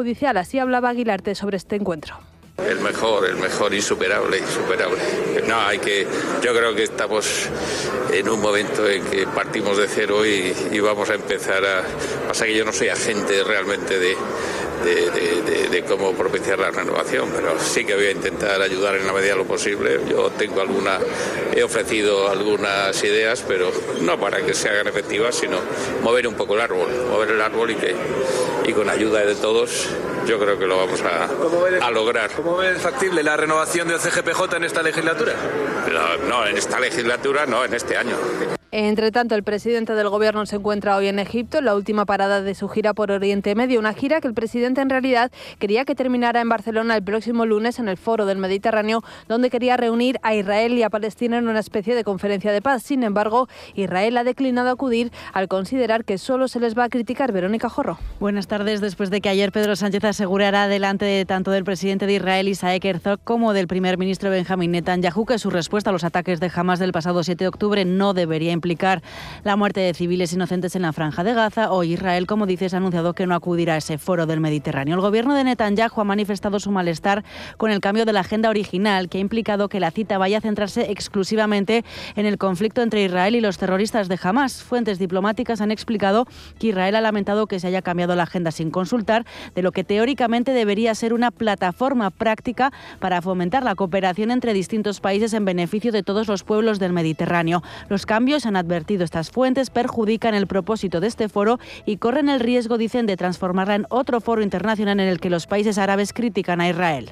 Gracias, Verónica. Más asuntos. El Gobierno y el Banco de España han pedido explicaciones a Redis tras las dos caídas que ha sufrido la plataforma de los pagos digitales y con tarjeta. La última fue ayer mismo en plena semana del Black Friday. Leticia Vaquero. El primer día de fallo fue el sábado, el segundo, como dices, ayer jueves por la noche en plenas compras masivas con motivo de los descuentos del Black Friday. La mayoría de datáfonos en las tiendas físicas dejaron de funcionar, así como el Bizum y los servicios online de los principales bancos españoles. Por eso, tanto el Banco de España como el Ministerio de Economía han pedido explicaciones sobre lo ocurrido, aunque se desconoce el alcance del perjuicio en las operaciones que dejaron de producirse. Tampoco las causas con exactitud. No se sabe si es por un ciberataque o por un fallo operativo en el funcionamiento de la plataforma. Desde Redis, que ha publicado en Twitter que lamentan las molestias, ya han identificado el problema junto al fabricante implicado, dicen, y por eso han reforzado los equipos de operación y monitorización de red. Pero lo cierto es que desde el Ministerio de Nadia Calviño reconocen que hay cierta preocupación. Y una cosa más, después de que ayer la Organización Mundial de la Salud pidiera información a China por el aumento de enfermedades respiratorias entre los niños que están colapsando los hospitales allí, el régimen chino ha reconocido a la OMS que sí han aumentado este tipo de enfermedades, pero ha descartado patógenos inusuales. Además, dice, están reforzando la vigilancia al respecto. Le han preguntado por este asunto a la nueva ministra de Sanidad, a Mónica García, en televisión española, asegura que van a estar muy vigilantes. Bueno, hasta ahora, por, por lo que se sabe, está dentro de los estándares de normalidad, pero es verdad que, como ya hemos aprendido, tenemos que estar muy proactivos con estos virus respiratorios. Pues así nos vamos. Recuerden que en una hora tienen una cita con toda la actualidad de la jornada en Es Noticia. Más información en libertadigital.com. Todos los boletines en esradio.fm.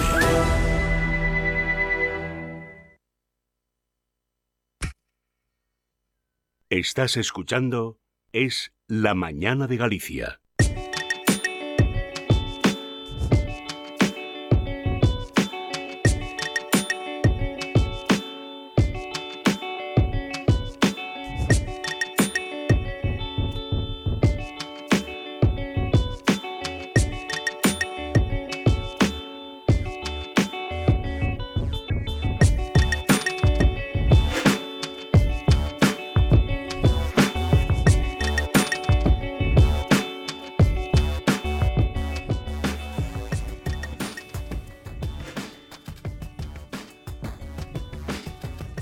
Y allá vamos, como todos los viernes a esta hora, a hacerles algunas recomendaciones que hagan su vida más grata o que ayuden a hacerle la vida más grata durante el fin de semana. Y, y tengo al otro lado del teléfono a alguien que hay que ver cómo vende su pueblo. Hombre, es el alcalde, Xunqueira de Espadanedo. Don Carlos Gómez Blanco, buenos días. Hola, buenos días. Porque vendes tu pueblo que Un da gloria. ¿eh? Eso es que lo quieres mucho, ¿eh, Carlos? Hombre, por supuesto, por supuesto. es eh, un, un orgullo ser alcalde del pueblo donde uno nació, donde uno vivió los mejores años de, de la vida y aunque por circunstancias tuvo que salir, eh, tuvo que, que- que volver por esa morrilla que tenemos los gallegos, que fue imposible no volver a, a- a mi tierra. Oye, por cierto, eh, Carlos, déjame que te felicite. Tenéis una página web espectacular, de lo mejorcito que he visto en mi vida en un, en un concello, y hablo de concellos muy grandes, ¿eh? Gracias, sí, sí, está, está hecha con mucho cariño también por un vecino de aquí y la cambiamos varias veces con idea de mejorar y creo que logramos un- una muy buena página web.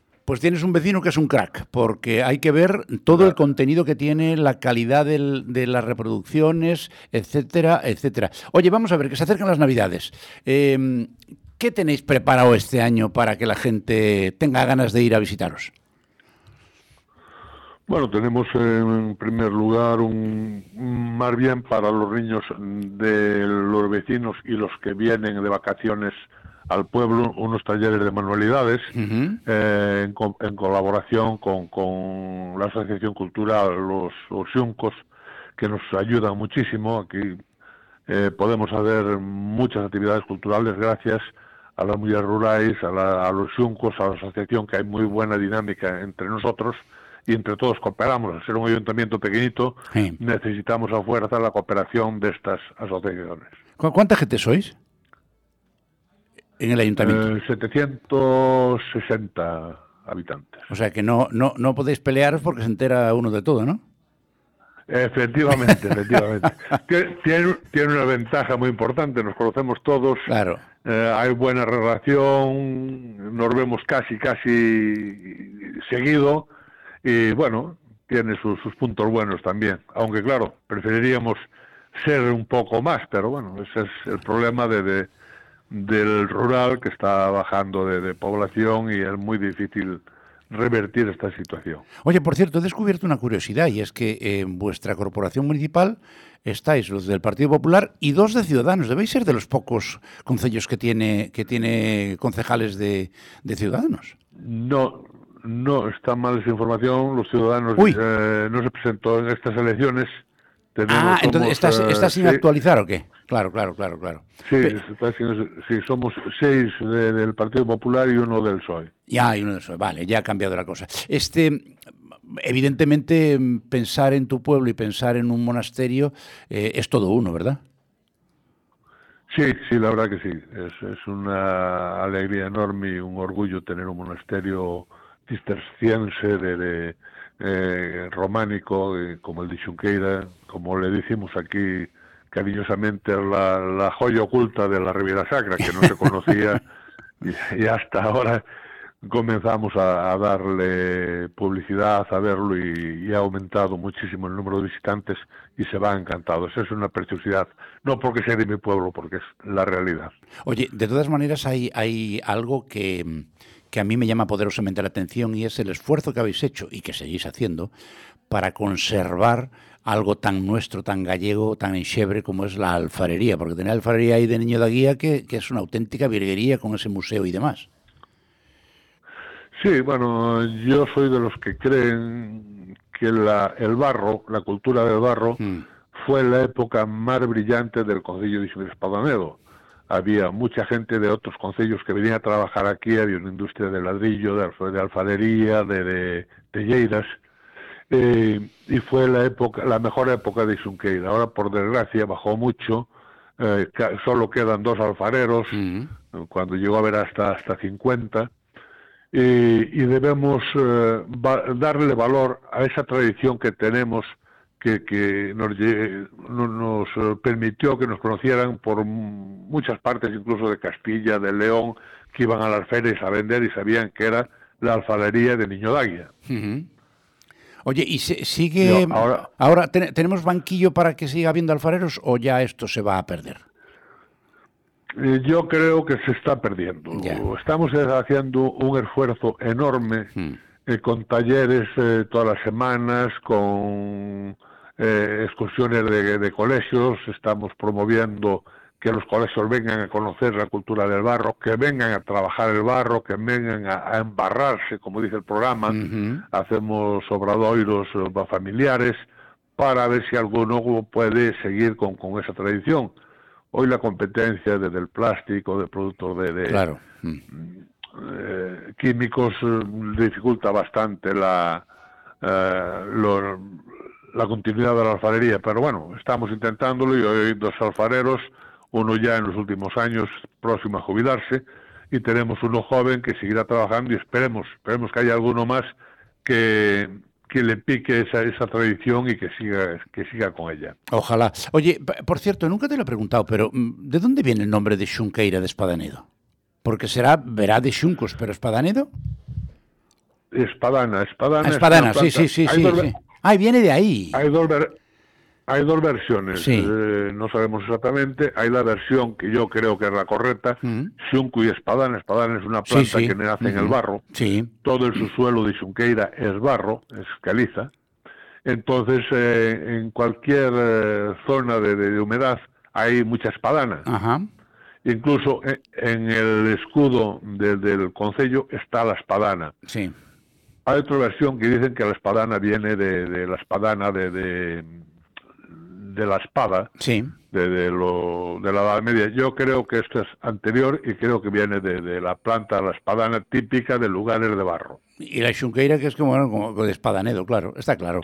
Qué maravilla. Oye, Xunqueira es, es de xunco. de xunco, claro, claro. Eh, eh, por, por cierto que mm, eh, en tu pueblo quedan mm, de los pocos vestigios que antaño eran muy muy conocidos y muy utilizados eh, y que mucha gente joven no sabe ni lo que es, que son las eh, los neveros. Explícale a la gente qué es un nevero y para qué se usaba. Los neveiros en gallego eran unas mm, unos lugares donde se guardaba en el alto de la montaña, el Sí, lugar frío, un lugar que, que nevaba mucho, que hoy por desgracia no es así, y se guardaba la nieve en unas eh, como bodegas de piedra Exacto. enterradas y, y cubiertas. Esa nieve se utilizaba para los monjes de- de- del concello de Xunqueira, bueno, del monasterio de Sí, Xunqueira, e incluso para los de los milagros, para medicinas, para ponerle hielo en heridas y bueno, posiblemente también para refrescar un poco la bebida. Y esa era la, la- la función, se, se metía la nieve, se pisaba bien, se, se apretaba, se tapaba y duraba prácticamente hasta, hasta mediados de verano consumiendo ese hielo que se, que se generaba. Eran la- las hieleras de aquella época, que Ya, había ya. electricidad, entonces había que hacer hieleras al, al natural. Cuando no había neveras, pues teníamos que había neveros, que como tiene que ser. Pues Carlos Gómez Blanco, alcalde de Xunqueira de Espadanedo, ha sido un placer como siempre. Muchísimas gracias. Y señores oyentes, es una temporada perfecta para darse un paseo por allí porque además se come de maravilla y verán ustedes lo que van a descubrir. Si quieren, antes accedan a su página web corporativa. Se van a llevar una gran sorpresa. No se van a arrepentir. No, en ningún caso, en ningún caso. Carlos, pues muchísimas gracias, un abrazo y buen fin de semana. Muchas gracias a ustedes por permitirme dar a conocer eh, un poquito de, de- de mi querido pueblo Xunqueira. Faltaría más, es nuestra obligación. Un abrazo. Gracias, igualmente un abrazo. Y mm, después de ir al interior de Galicia, vamos a ir a la costa. ¿A dónde? Pues miren, eh, pegado al mar. Y como está pegado al mar, además, eh, se dedica a esto del pescado. Sí, porque es el, el propietario de Pescadería J. Sabarís y se llama José Otero. José, muy buenos días. Buenos días. ¿Cómo va, cómo va la vida, José? Bueno, la vida va tirando, vamos tirando, que ya bastante es. Oye, eh, que- pero bueno. Hombre, claro. Oye, por cierto, este, nos estamos acercando ya a la época de las Navidades y estamos en temporada de, de centollo y marisco, ¿no? Sí, centollo sobre todo, y buey también. ¿Y, qué, tal está saliendo? ¿Qué tal está saliendo este año? La centolla está saliendo muy bien y sobre todo la hembra. Yo estoy un poco extrañado porque la hembra normalmente el coral y esto suele ser más de enero, febrero y ahora yo estoy vendiendo centollas y mis clientes me dicen que vienen con coral. Qué maravilla. Una pasada. Qué maravilla. ¿Y cómo anda, cómo anda de precio? ¿Está muy cara o como hay abundancia y ha salido buena? Eh, no, no hay abundancia, no. Ah. No, no, lo de Ah. la abundancia no hay abundancia, no, por lo menos aquí en la zona nuestra. Ya. Yo tengo dos o tres proveedores y están cogiendo muy poco, muy poco. Me están trayendo un tinón de centollas que valgan Mm. al día como mucho, o menos. Ya, ya, ya. Y entonces, eh, sí, sí, sí, sí. Y Oye. tengo otro proveedor de cangas Sí. que también suele coger, ponle cuatro o cinco tinones grandes de centollas y está cogiendo dos, tres, como mucho. Y que no está viendo, hay mucho frío, Ya. que la centolla ya medio desapareció. Y el problema de la centolla aquí toda la vida es que la- en la primería hay fondeada Sí, y se sale, sale después de golpe toda la luz. claro. No es buena, pero bueno, aparece que hay mucha, parece que hay mucha, pero realmente este año no hay gran cosa. Ya. Por lo menos lo que me dicen a mí los marineros. Oye, ¿y el resto del marisco? Lo que te, te estoy contando lo mismo. Está apareciendo algo de buey también. Sí, y después hay bogavante, no está barato, pero bueno, hay bogavante, y después hay camarón, algo de camarón, hay nécora, nécora ahora menos, porque los que van a la nécora ahora están yendo al centollo, entonces pues escasea, Ya. pero bueno, algunas siempre hay. Bueno, Algo y, siempre y- y además en, en la pescadería Sabarís eh, ah, siempre hay de todo y bueno y garantizado. Oye, mm, a ver, estamos, eh, vamos, a un mes. A ver qué día es hoy. Junio 24. Este, estamos a un mes justo de Nochebuena. Eh, ¿Empieza la gente ya a provisionar pescado y marisco para la Navidad o todavía no? Sí, sí, sí, sí, sí. sí. Sí, porque después dice que sube mucho, ¿no? Ya no es solo eso, yo por ejemplo, yo voy todos los días al puerto y Sí. siempre puedes encontrar alguna oferta, oferta entre comillas, de lo que sea Mm. y tal, pues oye, y entonces siempre tengo clientes que, oye, cuando encuentres un poco arreglado esto, pues me llamas y tal, y entonces pues suelo hacer eso, entonces sí, la gente pues va y si consigues a un precio económico, económico, ya te digo siempre entre comillas, Mm. Pues eh, ya, van, ya van congelando, los llamo, vienen, se llevan el producto y ya lo congelan. Oye, ¿qué, qué- cuál, es el tengo pes- ya clientes de muchos años de la centolla. eh, oye, ¿cuál es el pescado que más vendes cara, cara a la Navidad? Cara a la Navidad, Sí. casi ves. ¿Perdona? Que no te he oído. Hola. Dime, dime, Ah. dime, sí, digo. Casi, casi, casi besugo. Ajá. La gente lo que más te pide suele ser besugo, Ya, ya, ya, ya. porque ya está, está de moda. Después el bacalao, por ejemplo, yo no lo trabajo, el bacalao salado y tal, y es más... La gente solemos ser de sota, caballo rey. En Navidades queremos unas cosas y punto. Eh, Entonces es lo que más te suelen pedir. Lo que es que cuando das cuando das precios de ciertos productos, la gente después pues se te se cambia y tal, pero bueno, más o menos lo que me suelen pedir es eso, bes- besugo. Y a mí, a mí el besugo me encanta, pero más me encantan los que se parecen mucho al besugo y que tenéis siempre por ahí, que son una auténtica maravilla. Eh, ¿Son familiares ¿Qué o primos hermanos? Ah, hombre, el pargo, que eso es un Ah, escándalo. Sí, hombre. Yo yo yo también prefiero el pargo. Y yo, yo. Yo soy de pargo. Para no, no El engañar. pargo, el martiño. Ay, ay, ay, ay. Lo que pasa es que hay poco, ¿no? Pargo sí, pargo escasea, pargo por aquí de nuestro, pargo nuestro no hay mucho. Ya. No es una cosa que se que abunde. Suele venir de, de la zona de, de Azores, la mayoría, cuando esos pargos grandes y tal, suelen venir muchos de Azores Ya. y tal, pero bueno, ya alguno aparece, alguno aparece. Y, eh, y además, eh, Es- cuando, cuando no lo encontramos ahí, es que tenemos que ir a comerlo a, a casa de, de nuestro, de nuestro amigo, el restaurador, A a, Paco. Pa- a Paco Durán, que se lo tiene siempre. Ya. Oye, por Ya, cierto, eso, eso es el... dime, dime, dime, dime. No, no, dime, dime, perdona, ese que... No, te digo que muchas veces en mi pescadería no encuentras ciertos productos porque Paco llega a primera ya hora los y, ha llevado, claro. y, a- y arrasa, y arrasa con todo. Oye, José, este, de todas maneras, eh, tú tienes una muy buena clientela en restauradores, ¿verdad? Sí, y no quiero más, porque se- para trabajar yo solo con lo que tengo casi me llega. Ya, ya. No, no neces- si no tendría que meter personal. Entonces tengo cuatro o cinco de restauración con los que llevo muchos años y tal, y cojo a lo mejor si uno cierro tal y cual, pues puedo coger otro y tal, pero prefiero trabajar yo solo. Y calidad en lugar, el- calidad en lugar de cantidad, ¿no, José? Sí, sí, sí, sí, sí. Y poder y poder atender bien a los pocos que tienes, porque Claro. si tienes si mucho abarcas, poco aprietas. Está clarísimo. Entonces prefiero prefiero atender a cinco más o menos bien que estar mal atendiendo a siete o tener que meter personal. Si te metes personal ya no te da casi. Aquí nosotros si el invierno es muy crudo, es Sí. muy largo y en invierno mueves de aquella manera para vivir te da más o menos, pero donde generas un poco es en el verano, pero son tres meses. Claro, claro. Pues ya ven ustedes, señores oyentes, lleva toda la vida en esto del pescado. José Otero, en Pescadería Sabarís, en Igrán. Centollo, marisco, pescados No, de la. Bayona. Bayona, perdón, perdón, perdón, perdón. Eh, es que ya me lío cuando acaba uno y donde empieza el otro. Eh, recuerden, si quieren tener pescado y marisco de calidad, es el momento que luego cuando llegan las navidades a última hora, verán ustedes como, primero no lo encuentran y si no se lo encuentran lo tienen que pagar a un montón de dinero. José, un abrazo muy grande y buen fin de semana. Gracias. Igualmente, gracias a vosotros. Hasta luego.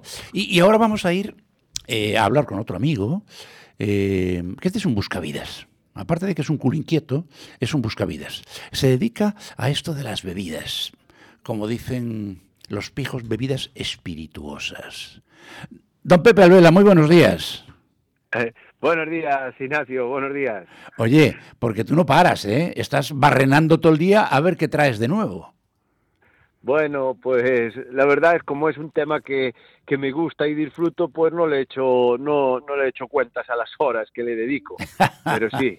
Oye, ya, ya te has quitado de encima del todo, eh, bueno, pues una de tus obras magnas desde el punto de vista empresarial. Pero arrancaste con tu destilería y ahora es que no paras de sacar cosas, ¿eh? Sí, sí, bueno, pues pues eh, eh, efectivamente estamos con un proyecto artesanal muy pequeñito, pero que muy versátil a la hora de, de, de- de- de poder innovar en el campo de, las, de las bebidas. Y la verdad es que muy contentos, dedicándole tiempo, aprendiendo de- de- de otras zonas, de otros sitios de elaboración y, y disfrutando sobre todo, que es lo importante. Oye, vamos a ver que eh, eh, estás ya empaquetando después de haber destilado eh, tu último, bueno, digo último, penúltimo, porque siempre estás barranando otra cosa, eh, producto, que, mm, que es una ginebra hecha a base de qué? Bueno, pues eh, la, la ginebra sí, eh, efectivamente es un producto nuevo que vamos a sacar, que se llama PA 311. Lo de PA y- será por Pepe Alvela, ¿no?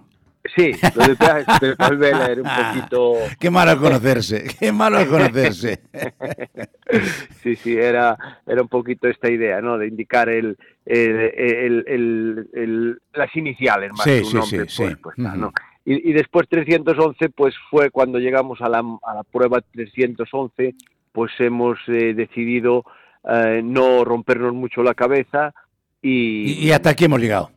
Y hasta aquí hemos llegado y este ya es el nombre y no nos rompemos mucho más. Ya bastante, con 311 pruebas, pues ya bastantes eh, rompederos de cabeza habíamos tenido, ¿no? Desde luego que sí. entonces, entonces, pues bueno, lo- a la pregunta era eh, el, la principal, eh, el principal botánico Ujú. que, que se utiliza es el enebro, porque este es, este es obligatorio y es el que tiene que predominar en una ginebra, pero después de aquí, pues eh, intentamos trabajar con botánicos gallegos, que, que gracias a Dios nuestra tierra es muy fértil y nos da muchas posibilidades, y trabajamos desde el laurel a un alga, al, al propio enebro, que también lo producimos aquí, hierba luisa, em, el tema de, del hibisco, que también tenemos producción Sí, propia de hibisco, sí, sí, sí. El té, que también lo, lo tenemos de la camelia de la sinensis, propias, y bueno, y ahí estamos con, con estas ideas. Bueno, ¿y la, ¿y la base de alcohol de dónde viene? Bueno, el, el alcohol es un alcohol de cereal. de Ahí quería llegar perdón, yo, ahí, ahí quería llegar yo. ¿De qué, de qué cereal? Claro, eh, principalmente el cereal que se utiliza son, es la cebada para, Sí. para el alcohol que, que utilizamos. ¿no?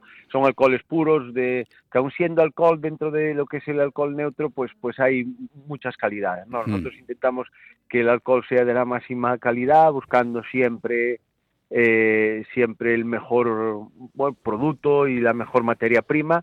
Y ya digo, en este caso es un alcohol que su procedencia es de la cebada y, y que lo que nos permite es que, al ser neutro y de la máxima calidad, que los botánicos se expresen con todo el potencial. Claro. Oye, y, y, a ver, todo esto es ya producto de una cierta experiencia en esta en este mundillo, porque tú ya llevas elaborado destilados, mm, ni se sabe. Sí, bueno, a, a ver, yo empecé en la distillería con, con mi padre Sí. y, y en el 2004 cogí un poquito las riendas del proyecto que por aquel entonces tenía mi padre. Mm. y bueno, pues siempre eh, lo he disfrutado, ha sido una cosa que me ha encantado porque no dejas de aprender, cada día es un, un aprendizaje nuevo, si viajas aprendes cosas en cuanto a pues, elaboraciones de whisky, de ron, que hemos hecho pues un ron, estamos trabajando en whiskies porque al final Galicia no deja de ser una pequeña Escocia también, Cierto. es el clima, el agua, lo tenemos todo para, para, para trabajar en este campo. Men- menos, menos, menos ir en saya. Eh, menos, perdón, ir, menos, menos ir en falda. Ah, menos ensaya, ensaya, no, claro, no, no, eso de momento no. De momento no. Oye, te, te advierto que yo me tuve que poner la saya en Escocia porque mi hija se graduó allí y el día de la graduación me dijo, papá, tú te pones de saya porque te lo digo yo. Y cuando te lo dice tu hija, macho, ya sabes. Hombre, bueno, pues supongo que conservas una foto Hombre, no la enseño mucho por aquello de los malos entendidos, pero bueno. Bueno, bueno, pues me gustaría verla. pero bueno, pues, eh, pues ya digo, pero, pero, pero bueno, es un, un mundo que no deja de aprender cada día eh, y estamos, hemos hecho pues aguardientes. Yo he empezado con los aguardientes. Sí, claro. Después he intentado ir eh, adentrándome un poquito en otros mundos de las bebidas, como fue la ginebra nordés en su momento. Después un ron burla negra que hacíamos eh, con, con envejecido en barricas de, de albariño. Y, y en eso seguimos también. Ahora vamos a sacar una ginebra esta eh, 311 y después tenemos idea de seguir mm, investigando con el ron y por supuesto que es mi, mi gran reto con el whisky que, que- que tengo muchísimas ganas de, de, de- de investigar y de adentrarme en ese mundo más y, y con mucha ilusión, sin duda. Oye, Pepe, y, y luego, cuando tú elaboras, porque claro, tú ahí lo que tienes es una, una destilería, pero en plan, digamos, como decías tú al principio, eh, artesanal. Eh, lo que pasa es que luego al final empiezas a crecer y te- a- te- acabas teniendo que vender todo y a montar otra otra vez. Porque, porque así empezaste y fuiste haciendo cosas y, y cuando el Sí. producto gusta, se comercializa y viene alguien que dice, oye, eso lo quiero yo para mí. Sí, eh, en este caso es un proyecto más personal Sí. y, y lo que vamos a buscar es un poquito también limitar las cantidades a, Claro, nuestras, claro. a nuestra capacidad y, y no buscar tanto volumen, ¿no? El, el- el buscar la- el volumen que nos mantenga la estructura, porque al final es lo primero que hay que hacer, es buscar el volumen que te pueda pagar todo, todo el equipo, que es Claro. muy importante y, y después, eh, bueno, pues por limitar un poquito en cuanto a cantidades y es, ya digo, es como el proyecto más personal y en el que, bueno, pues eh, mi idea ya es trabajar y, quedarme aquí y hacer, bueno, pues eh, eh, seguir, como digo, innovando y buscando nuevos eh, olores, nuevos sabores y, y- aprender del mundo, que el mundo es muy grande y hay no, no tiene puertas y la verdad es que hay cosas. Un Viaje a Japón, que se aprende mucho, está muy avanzado en el tema whisky. Sí, es cierto. Irlanda, bueno, pues pues estamos ahí a tope con todo eso y, y- y insisto siempre en que disfrutando mucho porque es la base de todo. Naturalmente. Oye, Pepe, para terminar, eh, ¿cuándo, ¿cuándo empiezas a alargar al mercado la ginebra? El la 311.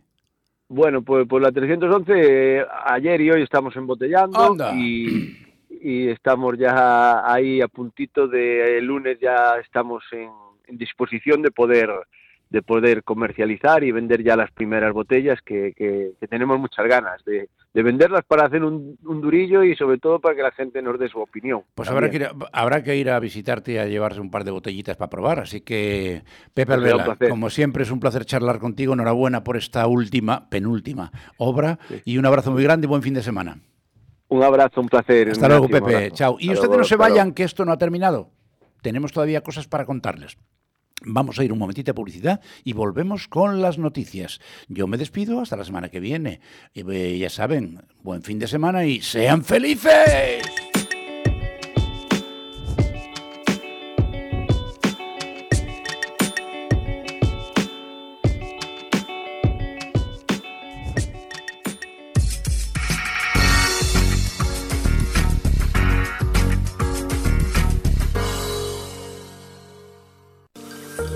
Es Motor te recomienda los siguientes especialistas. En Lugo, Talleres F. Castro, taller oficial de Renault Trax. Todo para vehículos industriales. Talleres F. Castro en el polígono doceao 982 20 90 11. En Orense, Neumáticos Kauner. Neumáticos, mecánica rápida y mantenimiento para tu coche. Neumáticos Kauner, Otero Pedrayo 14 988 22 80 59. En Vigo, Low Cost. Compra, venta de vehículos, coches que cuestan poco, pero que valen mucho. Low Cost Vigo, Florida 175, 644 03 0446. Y en Coruña, Automotor Racing, el taller para que tu coche esté siempre en óptimas condiciones. Automotor Racing Nacional 6, kilómetro 605 en Cabanas, 981 43 20 66. Las mejores recomendaciones de Es Motor, tu programa de motor en Es Radio Galicia.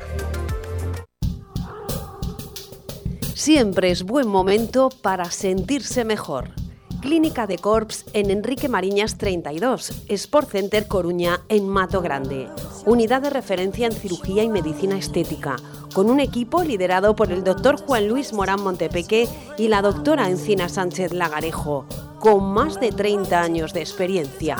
Pide tu cita en el 981 14 52 10 decorps.es.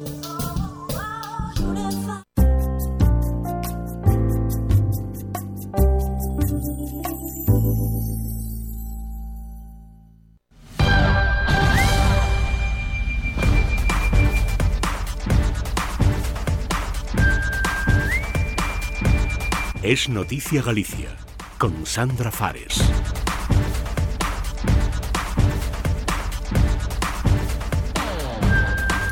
Saludos, muy buenas tardes. Comenzamos nuestro servicio informativo en este viernes 24 de noviembre. Hoy escucharemos, como cada viernes, el comentario de nuestro colaborador José Antonio Constenla. Pero antes les contaremos las últimas novedades informativas que llegan aquí a Galicia. Hablaremos del PIB y de los, de los sueldos gallegos. Les contaremos, por supuesto, otras cuestiones. Y en el último tramo será el momento de la información meteorológica y la deportiva con Álvaro Aldrey en Es Deporte Galicia. Arrancamos.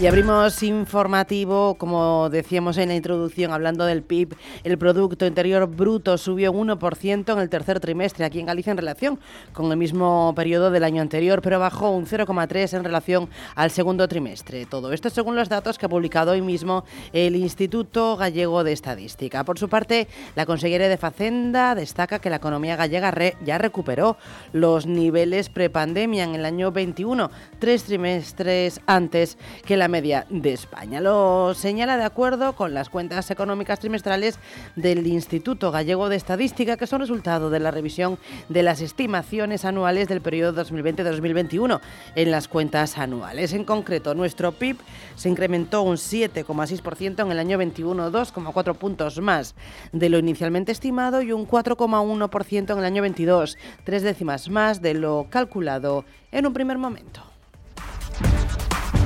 Más datos económicos. El salario medio mensual en términos brutos subió un 3,13% en el año 22 aquí en Galicia, algo más que la media, y se sitúa en los 2.056,5 euros, que son unos 72 euros menos que el sueldo promedio del conjunto estatal. Estos datos nos han llegado por parte del Instituto Nacional de Estadística. Es la primera vez que el salario medio mensual en nuestra comunidad supera esos 2.000 euros, cifra que rebasó el promedio estatal. Al precisamente el salario medio mensual en términos brutos subió un 2% en el año 22 hasta los 2.128 euros, su cifra más alta desde que comenzó la serie en el año 2006 según el decil de salarios que elabora el INE a partir de los datos de la encuesta de población activa. En el, es el sexto año consecutivo en el que se incrementa el salario medio después de que el año 16 bajara por primera vez en 10 años. El aumento del 22 se ha moderado respecto al que se experimentó en el año 21, cuando subió un 2,4%. Más cosas son actualidad en este viernes. Los sindicatos que forman parte de los comités de empresa de Renfe y de Adif han desconvocado, ya saben, esa huelga que estaba prevista que se iniciase hoy mismo y que se prolongase también los días 30 de noviembre, 1, 4 y 5 de diciembre. Así lo han decidido UGT, Comisiones Obreras, CGT, SF y SCF las eh, sindicales, los, los sindicatos que han llegado a un acuerdo con el Ministerio de Transportes en el que precisamente acaba de estrenarse como ministro Óscar Puente. El ministerio encabezado por el exalcalde de Valladolid se habría empleado a fondo en estas negociaciones con los sindicatos con el objetivo de evitar esta huelga que afectaría a miles de viajeros y que habría obligado a, cancelar más de 1.500 trenes, de los que unos 36 con destino origen alguna de las estaciones de aquí de Galicia. Por su parte, los sindicatos defienden haber conseguido todas sus reivindicaciones, principalmente la garantía de integridad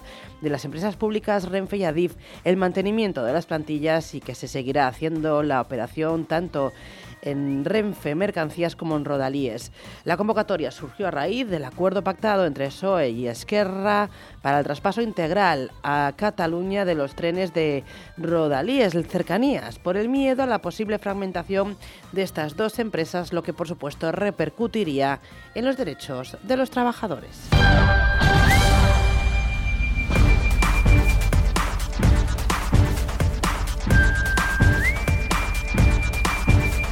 Y empezamos nuestra sección de información local. Como siempre, empezamos en la provincia de Pontevedra. Les contamos que efectivos que trabajan en la investigación de la desaparición de Antonio Tuñas, el vecino de Mazaricos, al que se le perdió la pista en diciembre del año pasado, han confirmado a su familia que el cráneo del hombre ha sido localizado. Lo han ratificado fuentes de la propia familia que han explicado que los investigadores le han transmitido que el hallazgo y la correspondencia con este hombre de 72 años ha sido confirmada mediante las pruebas de ADN. Estas mismas fuentes han indicado que los restos habrían sido localizados en una pista en el límite de Mazaricos y el de Outes y que la investigación continúa abierta.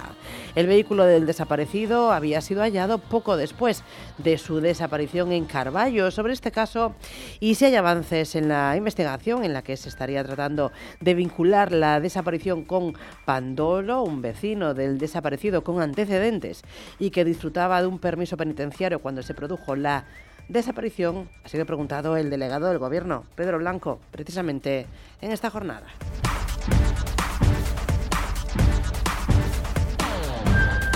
Nos vamos a la provincia de Pontevedra. Allí la Guardia Civil investiga la muerte de una mujer cuyo cadáver fue encontrado ayer mismo en una zona de maleza en el polígono industrial de Asgándalas en Oporriño. Aseguran que todas las hipótesis están abiertas. El cuerpo de esta mujer fue encontrado casualmente por un transportista en la tarde del jueves y aunque estaba vestida no llevaba encima ninguna pertenencia o documentación que permitiese identificarla. Señalan que la víctima tiene una edad aproximada de entre 30 y 40 años y que tenía introducido un cuerpo extraño en la boca, un trozo de tela, posiblemente un pañuelo. Todo apunta a que la mujer murió en otro lugar y que fue trasladada y depositada en el punto en el que fue encontrada, detrás de un contenedor y de unas piedras de cierre de una finca. Se trata de una zona de mucho tránsito, ya que está próxima a una estación de ITV, a un taller y numerosas empresas, por lo que la circulación de vehículos es constante durante, durante todo el día. Hasta el punto se desplazó un equipo de criminalística de la Comandancia de Pontevedra que estuvo inspeccionando el lugar donde fue encontrado el cuerpo y también los alrededores. Hoy mismo también están los agentes continuando con esa inspección ya con plena luz del día. Está previsto también que se realice a lo largo del día de hoy el- la autopsia al cadáver. Cuestionado sobre este suceso, el delegado del Gobierno en Galicia, Pedro Blanco, ha ratificado que parece que hay indicios que apuntan efectivamente a una muerte violenta y ha recalcado que se está pendiente del informe de la autopsia. Además, ha precisado que no está descartada ninguna hipótesis y ha instado a dejar trabajar a la Guardia Civil. En Orense les contamos que el municipio de Castro Caldelas repetirá este domingo, 26 de noviembre, las elecciones municipales, como así decretó la Junta Electoral. Los 1.123 vecinos de esta localidad, llamados a votar, podrán ejercer su derecho a voto en las tres mesas que se habilitan en el municipio y que estarán ubicadas en el centro de salud, en el colegio y en el propio ayuntamiento, entre las 9 de la mañana y las 8 de la tarde.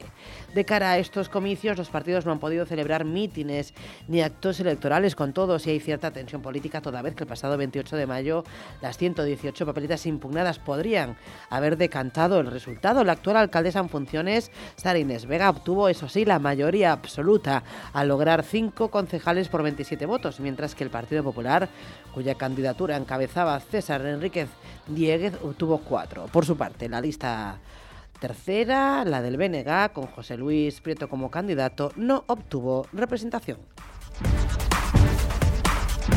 Y terminamos en la provincia de Lugo. Les contamos que el Ministerio de Transportes va a comenzar una nueva fase en las obras de la reconstrucción de los dos viaductos de la A6 en Ocastro que conectan Vega de Balcar Valcárcel en León y Pedrafitado Cebreiro en Lugo, con el objetivo de que este mismo año quede recuperado el que va en sentido a Madrid. Así, a partir de las 8 de la mañana de esta mañana ya se han modificado los desvíos de tráfico existentes actualmente entre los kilómetros 428 y 432 para así poder adoptar las nuevas configuraciones que permitan avanzar en las obras.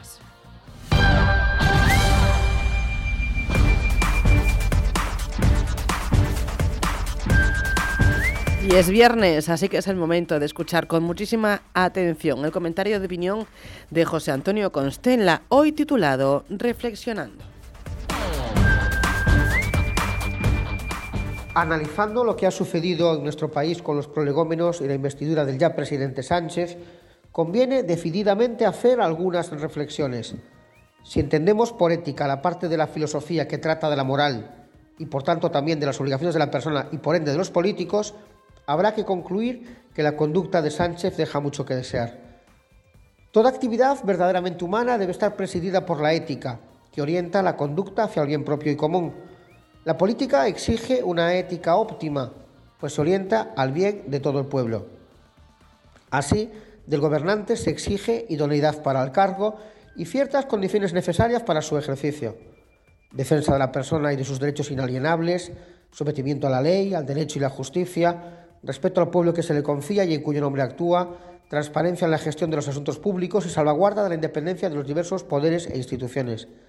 Los tratados sobre ética política recogen asimismo un amplio catálogo de virtudes que debería tener un buen gobernante, como por ejemplo formación ética, justicia, lealtad, honor, humildad, moderación, paciencia, prudencia, respeto, sabiduría, sinceridad, sobriedad, templanza o veracidad.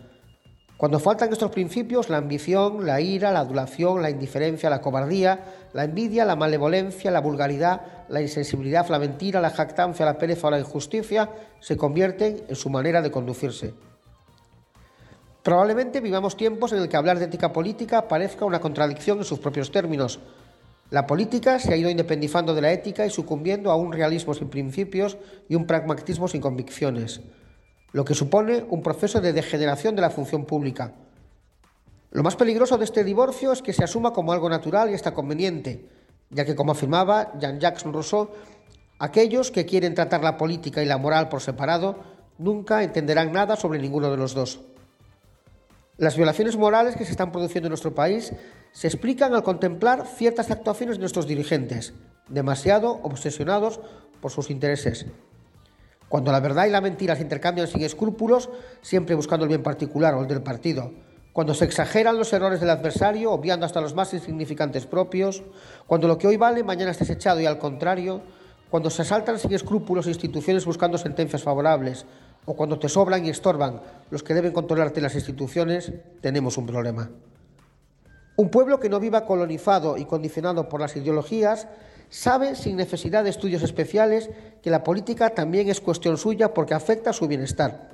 Por ello, es preciso que los ciudadanos sepamos discernir con sabiduría quiénes son dignos del pueblo que desea ser gobernado con verdad, ética y justicia. Porque ante lo inaceptable no cabe ni puede caber el silencio, salvo si se quiere ser cómplice, silente de lo que ocurre. Galicia de norte a sur, en Es Radio Galicia.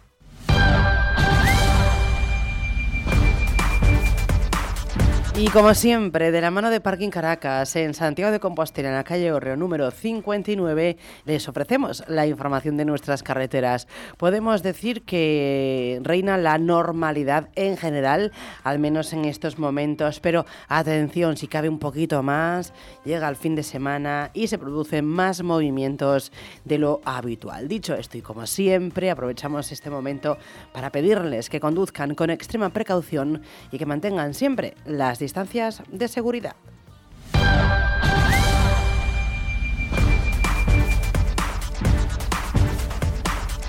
Y en este viernes tenemos al otro lado del teléfono a María Souto de Meteo Galicia. María, bienvenida, muy buenas tardes. ¿Qué tal? Gracias, buena tarde. Maravilloso viernes, al menos con luz y sol. Cuéntanos, ¿qué nos depara para lo que queda de esta jornada? Sí, efectivamente, seguimos na influencia do anticiclón.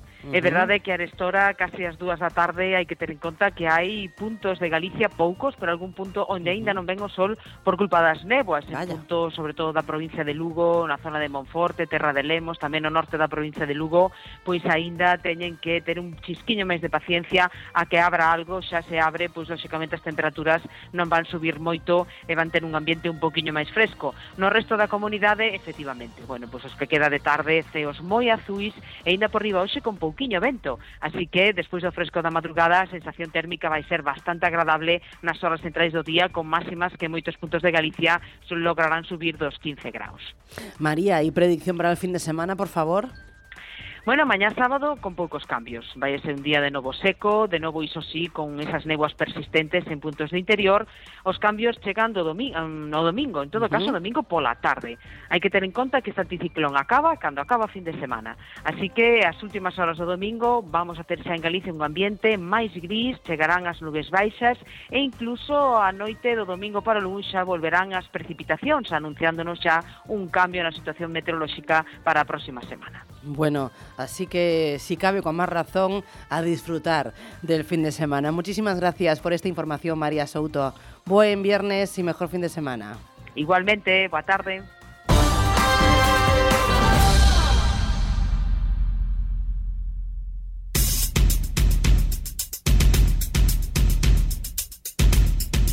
Comienza Es Deporte en Es Radio Galicia con Álvaro Aldrey.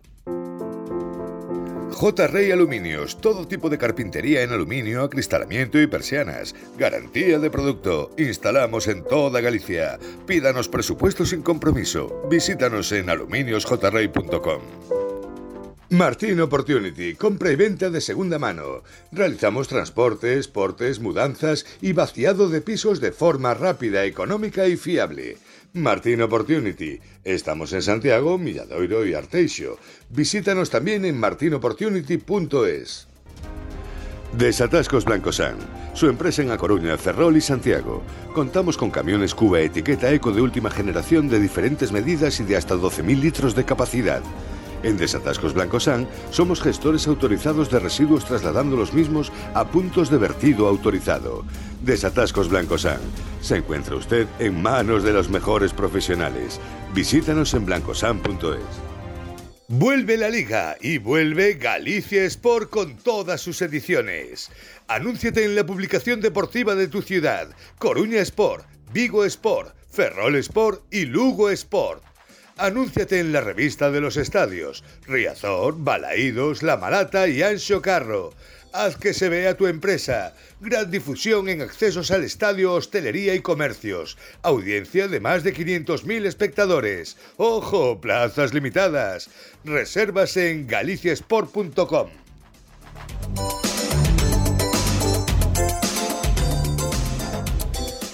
Hola, muy buenas tardes. Tiempo para la información deportiva en Es Radio Galicia en este viernes 24 de noviembre, en el que las previas de la jornada toman el protagonismo tanto en el mundo del fútbol como en el polideportivo. Ya saben, comenzaremos hablando de la primera división masculina, nos iremos introduciendo en el resto de ligas y posteriormente pasaremos al mundo de la canasta, del fútbol sala, del voleibol o del hockey sobre patines.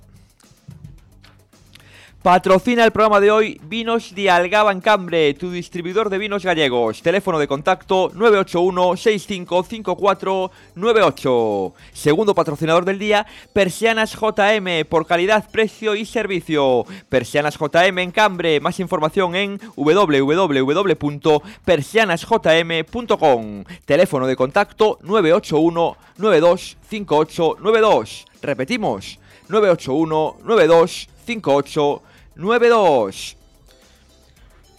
Y comenzamos hablando un poquito del mundo del fútbol, comenzando por esa primera división, por el Real Cruz Celta, que tiene un partido súper importante mañana sábado a partir de las 4 y cuarto de la tarde en un campo, pues como Mestalla, enfrentándose al Valencia Club de Fútbol, un conjunto complicado, un conjunto que, bueno, no es el Valencia pues aquel transatlántico que ganaba ligas, que ganaba copas, que llegaba a finales de Champions, pero es un equipo considerable de la Liga Española y un equipo muy a respetar, con una gran afición, que va a meter muchísima gente en el estadio y que bueno, que ahora con Peter Lin está un poquito venido a menos, pero aún así va mejor que el Celta en la clasificación, las cosas como son. Entonces hay que respetar al Valencia. ¿Se puede ganar? Por supuesto. El Celta ya ha demostrado que compite bien ante cualquier rival, que lo hace bien ante cualquier equipo de la, de la primera división y por supuesto que puede ganar en Mestalla, como ya estuvo a punto de ganar en otros campos, como por poner un ejemplo San Sebastián en la segunda jornada de liga, aunque empató el partido en el descuento, pero tuvo muchas ocasiones, o en el, o en el, o en el Olímpico de Montjuïc cuando jugó contra el Barcelona. Iba a decir en el Camp pero el Barça está jugando en el Olímpico de Montjuïc. Eh, el Celta se había adelantado por 0 goles a 2 y en 10 minutos malos al final, ya no malos, sino de que los grandes te aprietan tanto que no da salido de ella. Pues eso fue lo que pasó. El Barça remontó el partido, pero el Celta pudo ganar y aquí en Mestalla también se puede ganar. Bajas en el Celta, Aido y Hugo Sotelo, Duda, Starfel. En el Valencia, pues Selin Amaya y Andrea Almeida serán baja pues en el cuadro en el cuadro Che. Mirando a la segunda división, llega el líder a Malata. No, perdón, no llega el líder a Malata. Viaja el Racing de Ferrol a Butarque para medirse al líder Leganés. Domingo a las 2 de la tarde. Otra vez le toca al, al Racing a las 2 de la tarde, a la hora de comer, pues fuera de casa, pues mientras se toma el cocidito de, de otoño, pues ahí viendo al Racing de Ferrol, viendo al Racing de Ferrol en, en la, en el mediodía del, del domingo. Son baja en el, en el cuadro departamental, en el cuadro de Cristóbal Parralo, Ferrone, Ever Pena, Fernando Pumar y Chuca, mientras que en el Leganés, Julián Chico está sancionado y no hay lesionados. Tiene suerte Borja Jiménez. El Leganés, ya saben, es entrenado por Borja Jiménez, ex entrenador del Real Club Deportivo y del Rápido de Bouzas, entre otros. Además, lo hizo muy bien en Bouzas. Probablemente la mejor temporada de la historia del, del club. Mirando a la primera federación, pues aquí vemos que hay derby. En el Anso Carro, mañana a partir de las 7 de la tarde, el Arenteiro, pues jugará contra el equipo local, contra el Club Deportivo Lugo. Son dos conjuntos que lo están haciendo el Arenteiro extraordinariamente bien, viene de segunda federación, lo que decimos siempre, y está rindiendo muy por encima de, lo, que, de lo que se esperaba por presupuesto. El presupuesto en el mundo del deporte no lo marca todo, pero el Arenteiro, por lo que se esperaba por presupuesto, viene de segunda federación, es el equipo más modesto de la liga, pero sí con diferencia, pero el Arenteiro está con 6 puntos de margen sobre la zona de descenso. Estamos hablando de una temporada sensacional del equipo de Javi Rey. Y viajarán a Lugo con toda la ilusión para puntuar. Los locales, de Pedro Munitis, a intentar, a intentar seguir sumando para eh, meterse cuanto antes en la zona de playoff e intentar pelear por el ascenso directo, que queda muchísima liga y aún es posible todo. El Celta Fortuna jugará ante la Real Sociedad B, duelo de filiales en Barreiro el domingo a partir de las 3 y media de la tarde, y después el Depor en el Abanca Riazor jugará ante los Asuna Promesas. El domingo también a partir de las 8. Es, es, es- que es innegociable. Un triunfo del Deportivo ante el filial de los Asuna es absolutamente innegociable. Podría volver Jeremai, podría volver Mella. Veremos la convocatoria de, de Imanol Idiáquez, que estaba a puntito de salir hace unos minutos. Eh, todavía no la, no, la, no la tenemos, pero yo creo que tanto Jeremai como, como Mella pues pueden, pueden entrar en ella. En la segunda federación, pues el Racing Villalbés juega contra el Langreo domingo a las 12 de la mañana. El Fabril también el domingo a las 12 recibirá al Cayón en Abegondo. Partido muy importante, muy importante. Veremos la convocatoria del primer equipo para ver con cuántos jugadores dispone el filial para el duelo ante los cántabros. El Ourense jugará ante el Guijuelo en casa, en Oira, también el domingo a las 12. Y el Pontevedra jugará ante el Covadonga, visitará Covadonga. Partido asequible, pero ya saben cómo son los, los terrenos de juego. Ya saben cómo son los terrenos de juego de los equipos un poquito más pequeños, muy peculiares, dimensiones raras, entonces no, no debe de confiarse el, Pontevedra. Y el, en el Vero Boquete de, de San Lázaro, domingo a las 5 y media de la tarde, Compostela Coruso, el otro, otro derby más en esta jornada, pues en este caso el equipo de David de Dios que visitará San Lázaro. Y a buen seguro que no lo tendrá nada fácil el Compos, que no se confíe el Compos porque el Coruso seguro, seguro, seguro que va a plantar cara a quien Dios se la dé, que San Pedro se la bendiga, como decía el gran jefe en partidos de, de- máxima rivalidad entre conjuntos gallegos. Tenemos el corazón partido, cómo no. Y después, en la mirando a las categorías femeninas, el, Depor, el Deportivo Abanca tiene un partido súper importante el domingo a partir de las cuatro y media ante el Alaman, rival directo por el ascenso. Es un conjunto que la pasada temporada estaba en primera división, este año está en segunda, está pues justo detrás del Depor y del Español, a dos puntitos, el, a tres puntitos el, el Alama. Viene de perder la pasada semana y Depor y Español que tienen tres puntos de ventaja. El Español juega mañana ante el Cacereño, un partido asequible.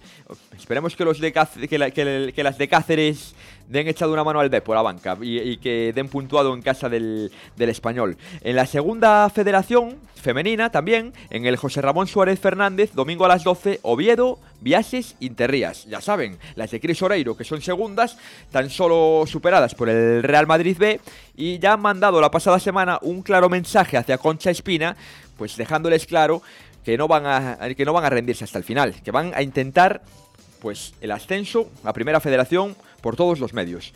Mirando ahora un poquito más al, al mundo del, polideportivo, baloncesto, Obradoiro, Covirán Granada, sábado a las 6, mañana sábado, en el Multiusos Fuentes Dosar, pues llega, llega el conjunto granadino. El Obra, que necesita reaccionar y sumar la quinta de la temporada. Si suman la quinta de la temporada, las cosas van de maravilla. El Río Berogán recibe el domingo a las 12 y media a Casa de Monzaragoza, tras tener compromiso intersemanal contra el Hapoel Holon de Israel en, en la Basketball Champions League. Y a ver si no acusa el cansancio el, el Breo. Esperemos que no, que no acuse el cansancio y que saque el encuentro adelante porque es muy importante. El Breo está apurado, está apurado en este momento y necesita victorias. Leporo, los nuestros juegan hoy. Esta noche Guipúzcoa, Club Orense Baloncesto, 8 y media de la tarde y Tizona Burgos, Leima, Basket Coruña, pues a las 9 menos cuarto.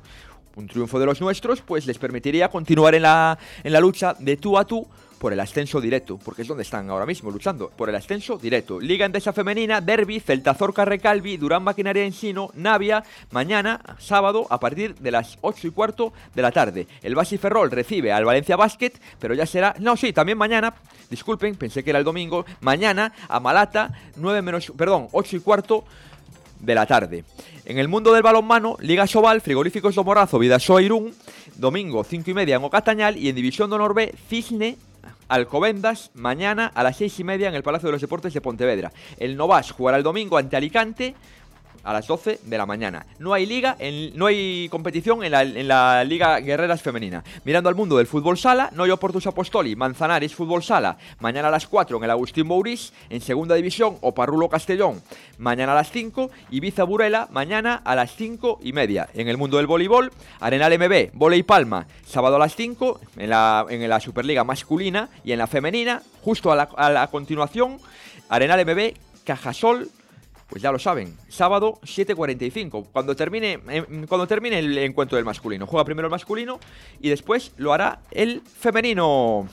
Recordamos que patrocinó nuestro programa de hoy Vinos de Algaba en Cambe, tu, tu distribuidor de vinos gallegos. Teléfono de contacto 981-65-5498. Segundo patrocinador del día, Persianas JM, por calidad, precio y servicio. Persianas JM en Cambre. Más información en www.persianasjm.com. Teléfono de contacto 981 92 5892.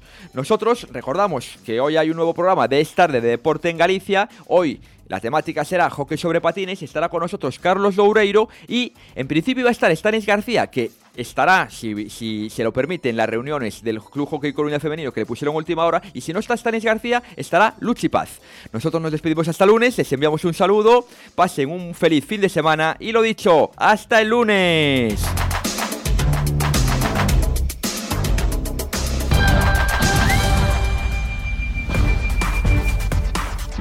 Y nos despedimos recordándole que puede seguir todas las noticias en nuestra página web esradio.libertadigital.com barra Galicia. Es Radio. Servicios informativos.